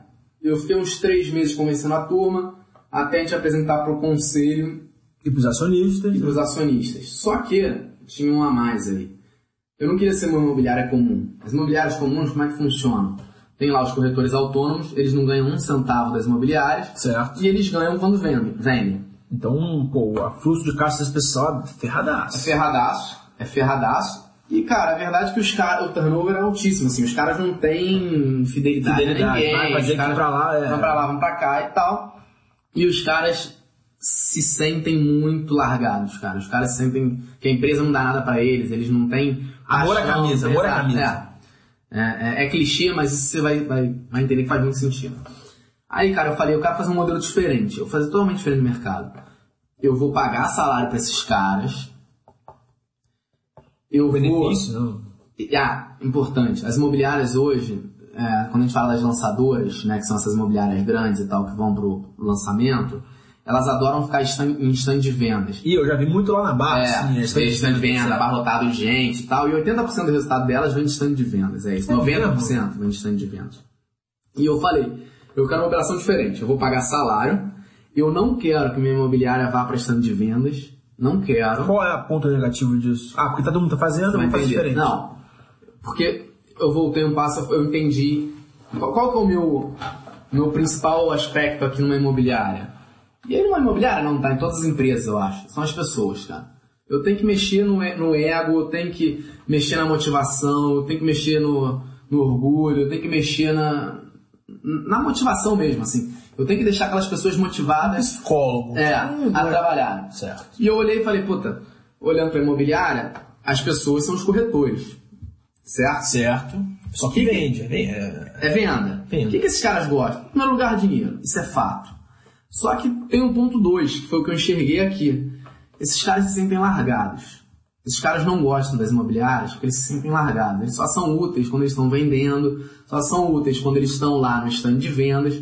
Se eu fizer um negócio diferente, se eu conseguir trazer esses caras para dentro, fazer com que esses caras se sintam parte da operação de fato, Nossa. esses caras vão se sentir motivados e vão Você injeta um pouquinho de estabilidade num Exato. pessoal que é totalmente instável e, e um, um incerto. Exatamente, cara, indo na vírgula, esses caras pensam que no stand de venda eles têm café gelado, água quente e banheiro sujo. Aqui, no mínimo, ia garantir para eles ar-condicionado, café quente, água gelada, Banheiro. banheiro que eles podem usar e eles vão ter a mesa deles, cara. Isso faz uma diferença danada. O negócio do salário foi justamente pelo que você falou, os fluxos de caixa. Eu não quero ver ninguém desesperado aqui. Eu quero ver esses caras com, tranquilos. Tranquilos, Vindo aqui, o negócio pagam as contas deles, mas, porra, também não pode ser um, um salário muito alto, porque O os cara caras não vai ficar vão ficar acomodado. gato gordo. Certo. A gente fala, pô. Gato Não pode- gordo. Gato gordo. O cara não pode ficar acomodado. tá gato gordo. O cara tá gato gordo. Cara, então, basicamente, a operação, quando a gente montou, a ideia era essa. Paga o salário e os caras é, é, não vão pra stand de vendas. Você leu isso em algum livro? cara? Não. Foi ideia criativa Foi ideia da, da cabeça mesmo. Da Foi ideia minha. criatividade. Na época que eu fui montar operação, aí fui pro conselho e tal, aprovar, os caras falaram, porra, mas ninguém faz isso, cara, o que você quer fazer? Ah, Eu falei, então, mostrei os, falei esses argumentos e tal, mas falei, cara, confia em mim. Eu sei o que eu tô falando. Confia em mim. Você com 24 anos falando pra um monte de, de cabeça branca, Exatamente. multimilionário, que tá há mais tempo no mercado que você tem de vida. Exato. você falou, confia em mim. Eu confia em mim. Os caras falaram, tá bom. É marrento pra caralho, hein, moleque? É uma filha da puta, hein, cara? Cara, confia em mim. Falei isso pros sócios da empresa. E os caras falaram, tá bom, a gente vai te dar, montei um, um business plan na época e tal, mostrei, ó, vai pagar tanto de salário, é isso, eu preciso disso de vendas, eu vou conseguir isso de vendas e tal. Confie. É, cara, a gente montou a operação em agosto do ano passado. Com, ah, um, um- um ponto antes. Eu, eu peguei essa aprovação ah, em julho do ano passado e eu falei, eu quero, eu quero montar esse negócio quanto antes. Aí eu chamei um cara para conversar é, que eu queria que fosse o, o, o, diretor de vendas aqui, que a gente chama, que era o cara que coordenaria os certo, corretores. Certo. É, e aí o cara, eu chamei o cara, tá um cara de cinco, seus 55 anos, e quando eu falei isso pro cara, o cara falou, você é maluco. Ele falou pra mim, você é maluco, E, e por qual foi o argumento dele? Ele falou, como é que você vai vender sem stand de vendas? Tem que ser é, stand, de vendas. stand de vendas. Eu falei, ó, isso é ponto crítico para você vir trabalhar aqui, cara. Tá, porque já, tá, né, eu falei do projeto e tal, falei mais ou menos de quanto que eu conseguiria pagar e tal para ele. Eu falei, mas isso é ponto crítico pra você vir trabalhar aqui. Não tem isso. Eu, não, mas então, beleza, vamos começar assim, daqui a três meses a gente vai pra stand de vendas. Não, cara, esquece, não vai ter stand de vendas. Daqui a seis meses. Não, não, não vai ter stand de vendas. Daqui a um ano. Então vamos fazer o seguinte, a gente trabalha um, um ano. A gente trabalha um ano. Daqui a um ano a gente senta e conversa. Fechado? Ele falou, fechado. Beleza. Daqui a um ano a gente vai, a gente vai, vai conversar. Em agosto, a gente montou a operação, começou a operação. É, e, ah, outro ponto, falando do dinheiro, eu falei, não adianta eu, eu ir feito mais nada, porque hoje todo mundo fala, não, vai em massa, quanto mais corretor você tiver, melhor, porque é mais gente ligando. Certo.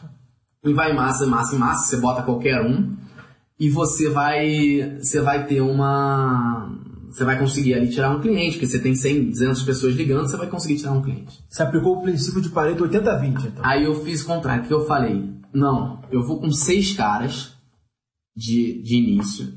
As pessoas falam, pô, cara, mas... É mas, pouco, né? Pouca gente. Eu falei, não, não, mas eu vou com seis. Esses caras vão trabalhar muito. Por quê? Porque eles vão ver que eles vão... Os 100 clientes que vão aparecer lá, eles vão dividir entre seis caras. Eles vão ter a máquina aqui ligando uma mesinha para eles e tal. Eles vão ter o telefone para eles ligarem o tempo inteiro.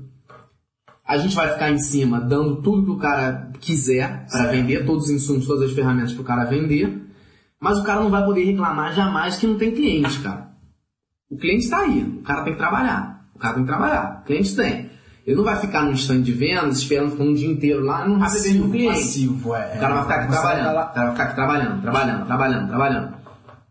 Cara, a gente montou essa operação em agosto. A gente chegou a seis pessoas em setembro, porque era um, era um modelo difícil, cara. As pessoas, por mais que você tivesse aqui o salário para elas, era um modelo difícil, porque as pessoas não acreditavam no stand de venda, não ficar no stand ah, de venda. É, mas e aí, stand de venda, né? E o stand de venda, stand de venda, stand de venda. Não, só ficar no escritório, é, ficar no escritório e tal. Você vai ter a maquete que a gente vai montar depois uma áreazinha para você mostrar a maquete do, dos produtos. Mas, cara, não tem apartamento decorado para você. Você até pode pegar o cliente e levar lá, mostrar e tal, mas não tem. Não tem cliente no colo, no colo. Você vai ter que buscar esse cliente. Você vai ter que ligar para esse cliente pra você conseguir esse cara. E, cara, a gente montou a operação em, em setembro. A gente fez a primeira venda em novembro só, porque como a gente vende apartamento, ticket médio aí de 2 milhões de reais. 2 milhões por apartamento. É, o ticket médio é esse. 1 milhão e meio, 2 milhões. Certo. Hoje está gravando 1 milhão e 800, tá? tá? Como a gente vende isso, o processo de compra é demorado. Então o cara olha apartamento, o cara pesquisa, o cara conversa com, com o sogro, conversa com o pai, aí volta. Quantos meses, assim? Um ano? Três meses. Três não. meses, ah, tá, tá. Nossa, é, a gente fala, a gente fala que são ah, uns três meses tá, na tá. média. Na crise aumentou para seis, mas vamos falar que em três meses. Cara, esses caras venderam o primeiro apartamento em novembro. Em novembro, eles fizeram 40% do share. Ou seja, de todas as vendas que a gente fez. Seis pessoas. Seis pessoas. Eu trabalho com. A gente trabalha com duas imobiliárias fixas, uma imobiliária com 200 corretores, outra imobiliária com seus 50 corretores e tal. E a gente libera para o mercado inteiro vender. Ou seja, se existe, se o Ryan tem uma imobiliária de bairro uhum. e quer vender meu produto, pode, ele pode, vai ganhar a comissão dele. Vai ganhar a comissão, tudo certo. Então assim, tem o mercado inteiro. Esses caras com seis pessoas em novembro eles meteram 40%. Falei, cara, 40% ainda é pouco. Hum. A gente quer mais. Cara, eles acabaram de fechar março com 65% do share. Ou seja, os caras em março, 65% das vendas que a gente fez, março foi um mês legal, eles, eles fecharam. Eh, foi fechado pela Essas seis pessoas, não Essas seis pessoas. Caraca. E aí, cara, é, é, isso é um indicador final, obviamente, que é o que a gente, que a gente olha, mas a gente olha também alguns indicadores antes. E um deles é a quantidade de visitas que eles fazem. Como a gente já tem vários empreendimentos em, em fase final de, de obra, alguns empreendimentos prontos e tal, o cara, obviamente, o cliente, ele vai lá e visita o nosso apartamento, quer ver e tal, quer ir no local. Então, um indicador que a gente, que a gente olha é visita. Cara, é, isso aqui é ótimo, assim, a gente fez em fevereiro 49 visitas, então seis caras levaram 49 pessoas aos, aos Uhum. empreendimentos. E em março a gente fechou com 57 é, é, visitas. O que, que isso me, me mostra? Que, porra, daqui a três meses, quatro meses, eu vou ter um bom resultado. Então isso aqui é um indicador, cara. Eu- Ah, eu olho o cara visita, aí tem aquele lag de tempo, pum, tempo, compra. vai.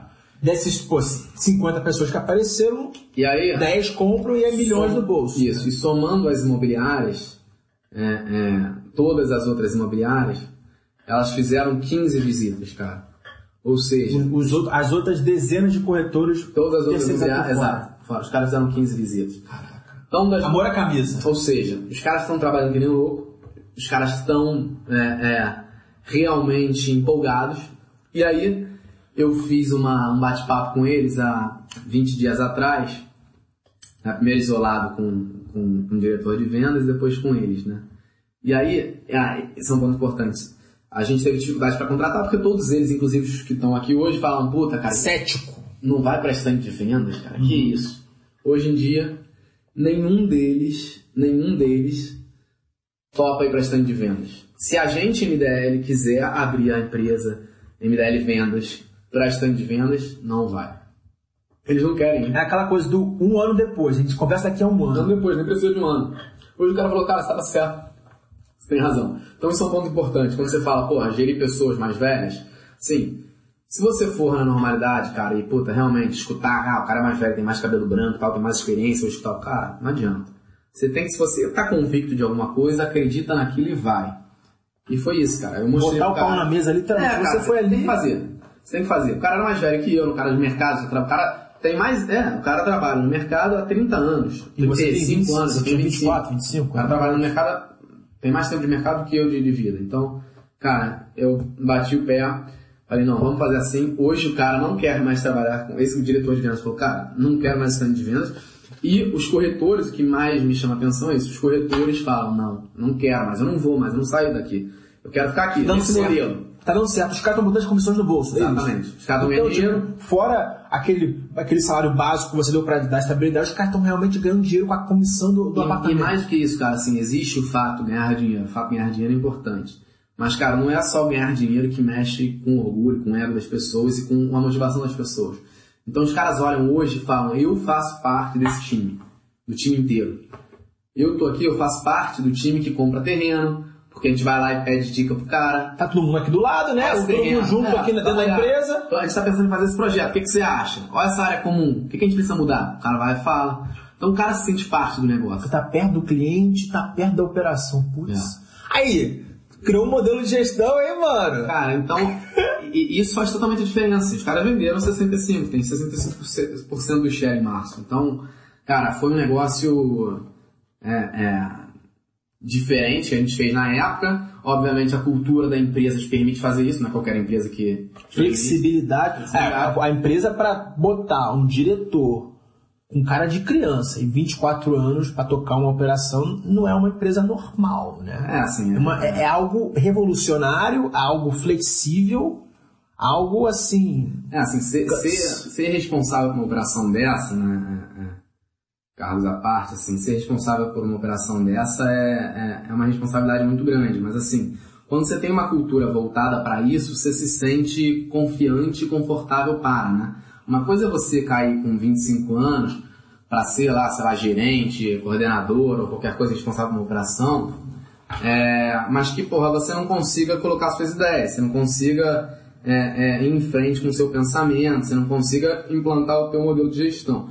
Outra coisa é você, é, com 25 anos de, de, de idade, seja lá qual carro que você tenha, porque quando eu era estagiário eu também conseguia botar o, os meus, as minhas caixinhas e, e mexer nas minhas caixinhas, é, é, e, porra, você fazer as coisas que, que, que você acredita que são certas. Se você for errado, você vai ser cobrado. Mas, cara, você vai ser mais cobrado se você não tentar e se você não, não for lá e fizer alguma coisa do teu jeito. Então, essa é um pouco Que da cabeça. profundo, mano. Mas é verdade. Não, eu tô ligado, É com isso, cara. certeza. Se você não É. fizer, Ryan, eu sempre acreditei que a empresa é formada por gente, cara. A Coca-Cola, se você tirar a turma da Coca-Cola e botar uma turma que não tem nada a ver despreparada, que não queira levar o negócio adiante, cara, a Coca-Cola quebra, cara. A Coca-Cola quebra. Ah. Eu quero dizer, são pessoas. São pessoas, sempre pessoas, cara. Se você é, é, não pensar sempre que são é, pessoas somadas ali que, que, que giram a empresa, que fazem a empresa, cara, a tua empresa não vai pra frente. E isso serve para qualquer empreendedor, assim. É, se começar algum negócio, você quer crescer, cara, se não tiver gente boa contigo, Já era. Eu vejo isso. já é, Eu vejo isso. né? Então, uma coisa que não se pode economizar, cara, na minha cabeça é com gente. É investimento em pessoas. Investimento em pessoas. Essa coisa de você investir em pessoas pagando salário para pessoas que realmente não ganham salário. Como corretores não ganham salário. Exatamente. E essa, você sendo líder de tanta gente, tanta gente mais velha, tanta gente com experiência, eu queria saber, assim, qual foi a decisão mais difícil que você te- teve que tomar? Foi isso aí, essa aí de, de dar salário para corretor ou administrar um bilhão? Essa foi a decisão mais difícil? Assim? Não, cara, a decisão mais difícil que eu já tomei na minha vida profissional foi demitir meu padrinho de casamento. Caraca, calma aí, calma aí. É. O cara foi. Você escolheu ele pra ser padrinho ou foi da sua esposa? Não, eu escolhi o cara pra ser meu padrinho de casamento. Pariu. É... Caralho. Lembra daquele cara que eu comentei no início que eu tinha. que trabalhava comigo, eu virei chefe dele na área comercial? e Sim, tal? sim. É, e esse cara foi meu padrinho de casamento e eu tive que demiti-lo. É, e tive, não por pressão de alguém, assim, tive basicamente por resultado, assim. É, é, a gente, né, a gente dá todo apoio para as pessoas, a gente tenta fazer com que as pessoas se desenvolvam e tal, e, e cresçam, mas a partir do momento que, que as pessoas, que uma pessoa não está performando do jeito que tem que performar, cara, ou você entra e, e resolve, ou isso contamina a sua empresa inteira. Então, assim, acho que um gestor, né, no meu caso, um empreendedor que, que, que, que é o caso de, de muita gente que, que também te escuta, é, ele tem que tomar decisões difíceis o dia inteiro e tem umas mais difíceis que as outras, obviamente, que você tem que tomar de vez em quando, que é o caso, assim, que foi esse caso, né? Caraca. Então, eu demiti um cara que tinha 36, 37 anos, o cara era meu É padrinho. amigo? Não, é meu amigo. pessoal, né? Meu amigo Física. pessoal, vivia lá em casa, eu ia na casa dele, meu padrinho de casamento, e um agravante, o cara tinha sido pai há, sei lá, seis meses, ou, Cruel, hein, três meses, sei lá. Cruel, hein? Cara, é... Business is business. É, e, e não é só isso, cara. Eu acho que você tem duas coisas. Uma, você tem que ser transparente, cara. Isso é importante. Assim, qualquer decisão que você tome, para um lado ou para o outro, você tem que ser transparente. Por mais que você erre, você vai errar tomando decisão. Mas seja sempre transparente, cara. E o outro é, é, é, você tem que ser justo. Então você não pode deixar um cara no barco que não está é, é, agregando, que não está performando igual aos outros, cara. Isso é, é, é, eu li um lá atrás naquele livro que eu te falei do Jack Welch, eu li um, um, um negócio que me marcou assim. Ele tinha um modelo de gestão que dizia que você tinha que eliminar 10% das pessoas todo ano, que você gerava um, um, um conflito ali dentro e a turma trabalhava mais. Eu não vou exatamente nessa linha, tá? Eu não acho que você tenha que cortar, você tem que ter um percentual, você tem que ter um número e tal. Mas eu acho que a partir do momento que o cara não está rendendo, ou que o cara está começando a puxar para baixo, se você não corta ele, ele vai infectar mais uma, cara. E quando tiverem dois, eles vão infectar quatro. E aí você perde a mão da empresa. Então essa, essa foi a decisão mais difícil que eu já tomei. Eu li um dia. É, hire fast. Não, hire slow and fire fast. Exatamente. É isso. cara não contaminar o do lado. Perfeito. Caraca. E isso vem muito do que você acabou de falar que uma empresa são pessoas. Eu, na pergunta, eu esperaria que você falasse, pô, teve um deal de 4 bilhões de, ah, de não, 400 milhões de reais que a gente fez, não sei o que, essa foi mais difícil. Não. Você puxou a brasa para a parte de pessoas. É, cara, assim, é, é, os negócios você se habitua com, com o tamanho deles, você se habitua com as expectativas que os negócios geram, que isso é importante. É, mas, cara, por trás dos negócios estão as pessoas. Então, as pessoas, os negócios não são gerados se você não tiver boas pessoas juntos. Então, é, é, eu acho que o dilema maior é, é sempre conduzir pessoas. E, e obviamente, não, né, é um negócio que eu penso sempre em, em aprimorar, porque, cara, é, você não está formado, você não sabe gerar pessoas com 25 anos, você não sabe gerar pessoas com 35 anos e, e- e gerar, gerir, né? Você não sabe gerir pessoas com, com 25 anos, com 35 anos, você não sabe gerir pessoas é, com 50 anos. Então você está sempre em evolução. Como é que você evolui? E essa, tem, essa é a cabeça. Um, botando a cara, você não tem que ter medo de, de dar feedback, você Certo. não tem que ter medo de conversar Você fala na cara conversar com as pessoas. É, dois, é, é, eu busco ler, cara, eu busco, é, é, eu gosto de, de ter pessoas que, que me inspiram, então Uhum. eu gosto de conversar com gente que, que tem negócio, eu gosto de, de ler é, é, bastante sobre o assunto. E, e cara, três, é, é, que vai de encontro com um, é escutar as pessoas. Assim, as pessoas elas têm sempre dilemas diferentes, sempre cabeça diferente e sempre um passado diferente. Então não adianta você achar que você vai formatar uma empresa com 10 pessoas iguais. Não vai, cara. Não vai. Eu até tive uma aula de empreendedorismo, o Marcelo Salim, que também é um negócio que eu gravei. Pô, me amarra o Marcelo Salim, cara. Então. Ele é um dos mentores da minha startup hoje em dia, lá no Startup É. Rio. O cara é pica. Eu acho ele fantástico. Ele me falou um negócio que eu também gravei. Ele falou, cara, é, não- nunca monte uma empresa com um cara que seja igual a você. Que frequente os mesmos meios que você, tenha as mesmas amizades que você. Monte uma empresa com um cara diferente. O cara tem que te agregar. O cara- ou o cara de um ciclo diferente de amizades, ou o cara tem puta, um background totalmente diferente do seu. Senão, cara, você vai ficar falando com você mesmo, assim, não tem muito isso. Então, uma empresa, cara, ela é formada por várias pessoas. É, você vai ter conflitos, você tem que saber gerenciar os conflitos. Você vai ter por uma pessoa que, que você vai entrar numa reunião e você vai tipo, tá saindo na porrada com ela e você vai querer sair da reunião querendo matar a pessoa.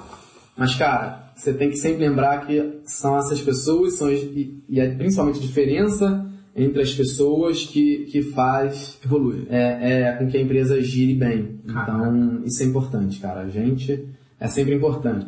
E ficar atento às pessoas, né? Às vezes, você, você cria o hábito de dar feedback, teu funcionário é, é, tá sempre querendo um feedback e tal. Mas também, além do feedback, é importante a observação. Não é só conversar aqui, né? O que, que esse cara tá fazendo enquanto você não tá cobrando alguma coisa? Será que esse cara tá terminando o dia e perguntando para ele se ele fez alguma coisa além do esperado? Será que esse cara tá fazendo alguma coisa além do esperado? Será que ele tá fazendo além do que o cargo dele exige? Então isso, isso é importante. E sempre, obviamente, respeitando as diferenças das pessoas, cara, porque elas existem, assim. Se não existissem, e isso eu aprendi com meu pai também. Meu pai me falava, né, na época do futebol, que eu, Aham. Sei lá, com 10 anos eu ficava dando esporro nos, nos jogadores do meu time e tal. Reclamava pra que tu era chato pra- pra é, caralho dentro do campo, de trota. Puta que moleque chato. E meu pai uma vez falou, cara, você não pode ser assim. Porque imagina se todo mundo fizesse exatamente a mesma coisa que você. Você não ia se sobressair, você não ia aparecer, ninguém ia ver absolutamente nada, e seu time não ia conseguir fazer gol, porque ia todo mundo jogar do mesmo jeito que você, então o cara não ia correr pela esquerda, o cara não ia... Então acho que a empresa é um pouco disso, assim. Esportivo, Não adianta você ter só o, o cara, puta, um gênio de novos negócios, gerando bons negócios, se não tiver um bom cara no comercial. Não adianta você ter, puta, um cara de novos negócios muito bom se você não tem, porra, uma pessoa muito boa no jurídico pra travar o cara de novos negócios, pra, entendeu? Pra, pra mostrar o, o melhor caminho pra esse cara de novos negócios. Mano, vamos escrever um livro, cara. Puta que pariu. Que aula de gestão, trota. Que Então, isso, cara. Eu acho que isso é... Nunca pensou em escrever livro, não, cara? Porra, gostei do convite. Tamo junto. Pô. Aí eu, você tá falando aí do- da, sua, da sua trajetória, eu lembrei do seguinte. Há uns meses atrás eu, fe- eu fiz um post sobre a conferência da Fundação Estudar. E eles mandaram o seguinte, olha só. Você para se destacar, você tem que fazer algo a mais dos quatro básicos. Que são passar um vestibular uma faculdade boa, estudar em empresa júnior, fazer intercâmbio e fazer um estágio. Você fez os quatro básicos. E eles falaram que é o seguinte, eu, eu, eu, eu, olhei, eu entendi aquilo, pô, eu falei, nossa, faz muito sentido. Porque a pessoa que fez esses quatro, no microcosmo dela, ali no, na IBMEC, na PUC, em qualquer universidade, ele vai se achar o tal. Porque ele fez os. O cara fez intercâmbio, fala inglês, tem experiência em empresa júnior, fez estágio, passou uma universidade boa, mas você leva isso pro mundo, pro macro, você é só mais um no processo seletivo. Porque todo mundo ali que tá brigando pela vaga, brigando pelo, pela, pela promoção com você tem esse mesmo background, essas quatro básicas. E eu queria saber, eu já- talvez agora essa conversa já sabe a resposta, mas o que, você fez além do- dos quatro básicos para estar onde você está hoje em dia? Cara, é, é, tirando um pouco assim de, de formação, que eu acho que vai, vai em linha com o básico que você falou, né? Eu, fiz MBA na USP também, em, em real estate, né, que é, que é o mercado. É, mas, cara, eu, eu, assim, eu sempre gostei de tomar desafio. Assim, isso desde sempre, assim. Eu nunca tive muito medo de ir para uma reunião com o presidente do conselho da empresa e falar o que eu pensava. Das duas, uma, cara. Se o cara, minha cabeça, né? Se o cara discorda totalmente de você e não gosta do que você está falando, o cara te manda embora. E aí você já, porra, beleza, já, já não, não conseguiria crescer nessa empresa, né? Porque o cara não aceita minhas opiniões, não, não, não vai no estilo que eu quero.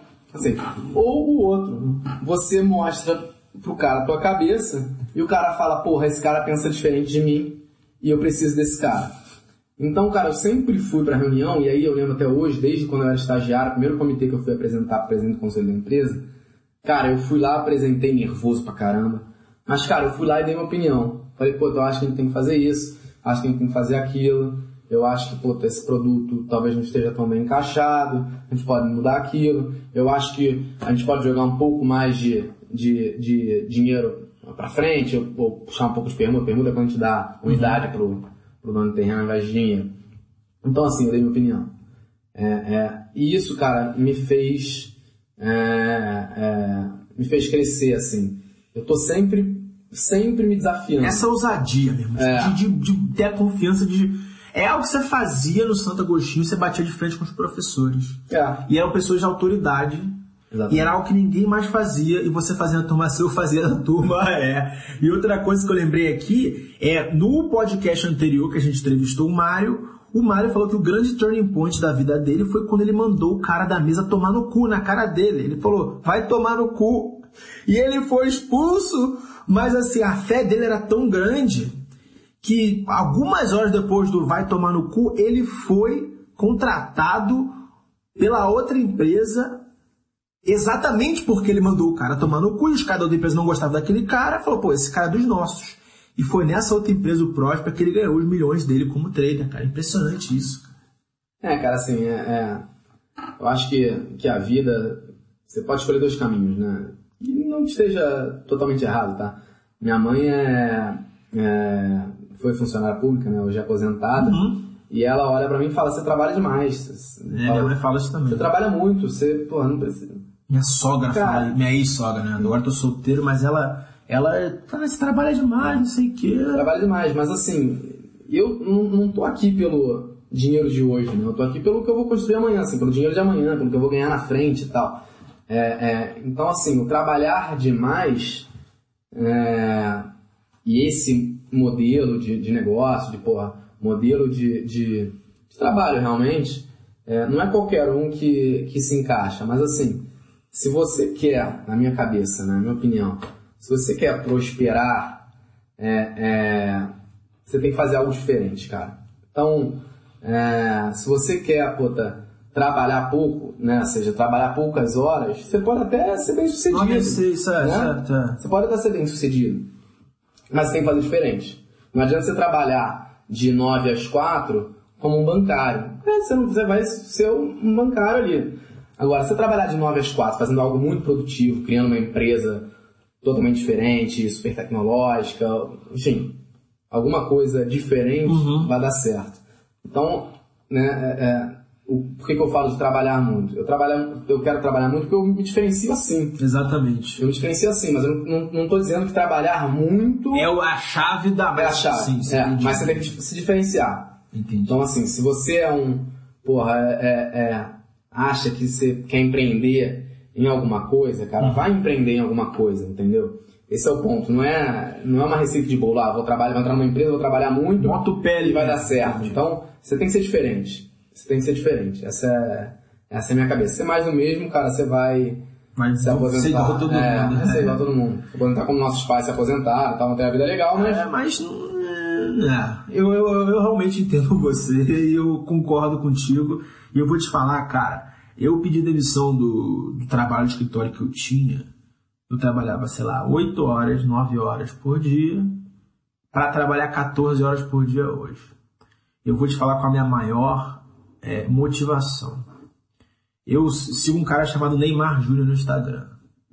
E assim, eu tenho, cara, eu tenho é, inveja de poucas pessoas, né, cara? O Neymar é uma pessoa que eu tenho inveja. E não é pelo dinheiro dele.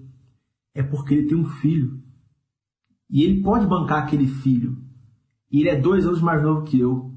E ele tem tempo, apesar de ele trabalhar, viajar, ele tem tempo. Ele, ele trabalha, ele treina duas horas de manhã e ele tem o dia dele livre. Ele tem tempo livre para passar tempo com o filho dele. Tudo bem que o filho dele mora no Brasil, mas ele tem tempo. E assim, essa é uma parada que eu vejo, cara.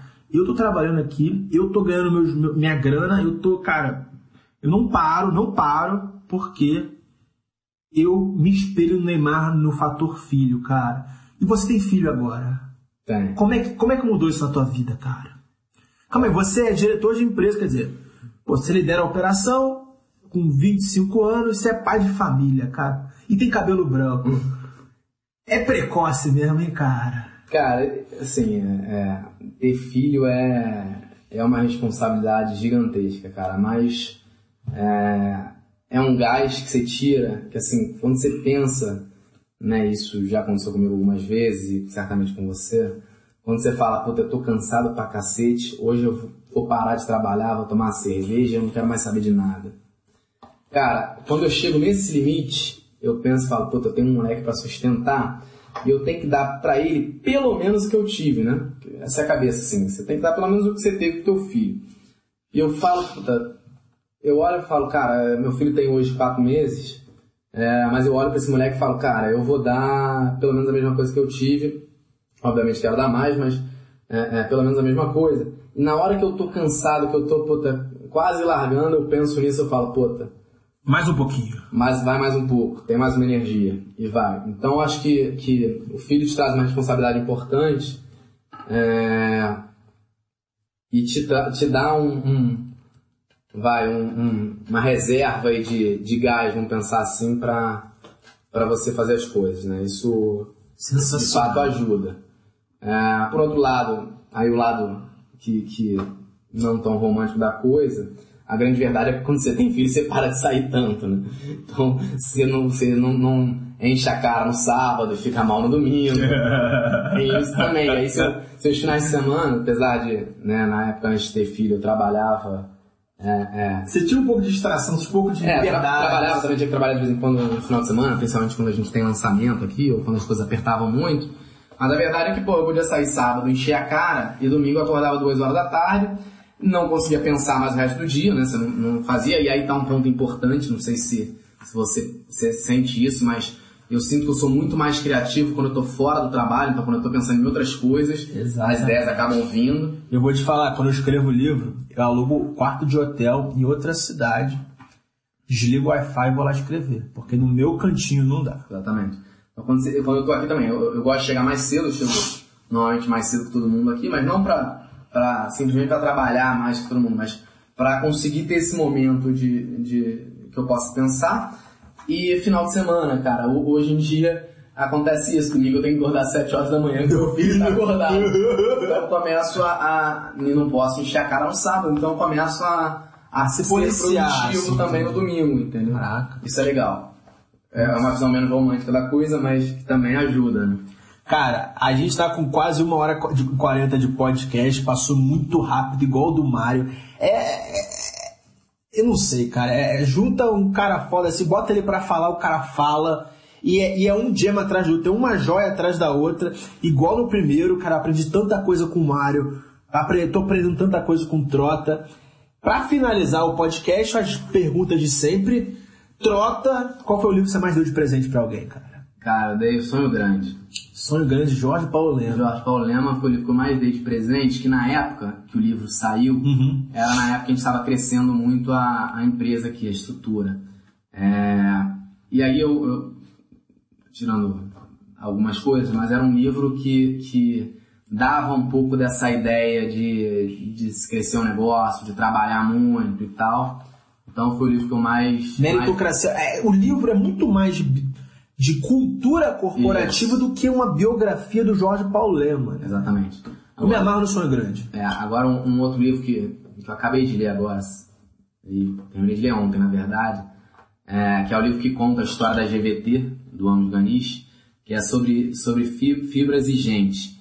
É, cara, é um livro muito interessante porque ele fala da tomada de risco que os caras tiveram, assim. Só resumindo, o cara é, é, veio pro Brasil, Aham. é, ele não conhecia nada do Brasil, De onde ele é? ele é de Israel. Ele veio pro Brasil para participar na época de um, de um leilão de, de Telecom. de telecom. E o cara fez uma oferta ínfima lá, sei lá, de 100 mil reais na época. Ganhou de uma oferta de, sei lá, 5 milhões de reais. Porque o cara tinha um plano gigantesco de crescer, só que ele não tinha nem investidor, cara, na época. Então, assim, é, é uma história muito legal, assim, e, e conta exatamente isso. A tomada de risco que o cara tem, os desafios que ele tem. Então, é, é um livro que vale a pena. Nome dele? Sobre fibra exigente. Sobre fibra exigente. E, cara, uma pessoa viva que você, tipo, que te lembra. Que pessoa viva te lembra a palavra sucesso? Falou sucesso, uma pessoa viva. Uma pessoa. Cara, não pode ser o Jorge Paulo. É, Nem esse cara aí. É, cara, sucesso. Bom, agora tá falando do Amos, né? É, Te sucesso. É, você me pegou. É, sucesso você fala. Não, su- sucesso, eu não vou nem, nem especificar, porque sucesso para uma pessoa é uma coisa e para outra é outra. Eu não vou dar essa colher de chá para você. Sucesso, que pessoa. Primeira coisa que vem na tua cabeça. Era você ia falar esse cara aí, mas porra, tem que ser outra pessoa. Cara, se eu não, não falar de. Eu vou mudar um pouco, não vou falar dos negócios. É, mas eu acho que sucesso, cara. É, um cara de sucesso é o Zico. Hum, Por que o Zico? O Zico, cara, é um cara que, que tirando a parte financeira do- da, da coisa, tá? certo. ele é um cara que consegue ser um líder pra gente que nun- ele nunca teve contato. Já pensou nisso? O cara é o líder de uma torcida fanática, gigante, que ele não encontrou, ele não conhece nem 1%. E essa torcida não viu ele jogar. E, a, e o grande parte da torcida não viu o Zico jogar. Porque a pessoa que vai pro Maracanã hoje em dia tem seus 30 anos, 25. E não O. Zico, ele tinha 3 anos de idade quando o Zico estava na ativa. Exatamente. Ah. Então, assim, o cara é um líder, né? É- Fora dos negócios, mas ele é um líder. Então, acho que o Zico me lembra sucesso, assim, um cara que, que consegue mover a, a massa é, pelo que ele foi. Então, acho isso... Tem a ver com o teu background de atleta do centro de É, tem a futebol ver, tem ver, tem a ver também, mas é, fazendo esse elo aí de esporte que a gente fez no início, né? com, com liderança, eu acho que, que é um negócio que é um negócio importante. E se você tivesse tempo e, pô, grana, grana você já tem, foda-se, pra viajar pra qualquer lugar do mundo, cara, qual lugar que você iria? Levaria tua família e passar um tempo lá? Ou você iria sozinho só pra ver como é que é o teu lugar, cara? Cara, um lugar que eu tenho vontade de conhecer que eu não conheço é a África do Sul. E por quê? Cara, porque eu acho que é um lugar. É, é, assim, na verdade, eu quero, eu, eu- quero conhecer a África do Sul e as redondezas, né? E a África. Lesoto, É. Suazilândia, Zimbábue, o sul da África mesmo, Namíbia, Porque eu queria. Botsuana. É, porque eu queria ver como é que é a redoma, igual a gente tinha no Santo Agostinho, Aham. a redoma da Barra da Tijuca. Certo. Eu queria ver como é que era na África do Sul frente aos outros aos outros países, cara. Eu não conheço a África, nunca fui pra África, então Porra, é um lugar, é um- é negócio que eu queria entender. Você já teve lá? Eu tive no Marrocos que realmente não. não... Nego diz que Marrocos não é África. Marrocos é. Cara, a África começa onde, onde começa a ter gente preta, né? Marrocos é todo mundo branco, então não é África, tá ligado? Pô, Trota, muito obrigado pelo seu tempo. Pô, tem um cara que trabalha pra caraca, você parou seu expediente, uma hora e 43 minutos de podcast. E com certeza a galera de casa, eu mesmo, aprendi pra caraca com você. A gente tá torcendo pra você, eu tenho certeza que você vai ser o CEO. Não, seja aqui, seja outra mobília, seja outra empresa, mas você vai ser o CEO que você sempre sonha, cara. Muito obrigado pela presença, tamo junto. Eu que agradeço, foi um prazer. Valeu, galera. Um abraço a todos aí. Valeu, galera. Seu podcast Mundo Rayan. E volte sempre.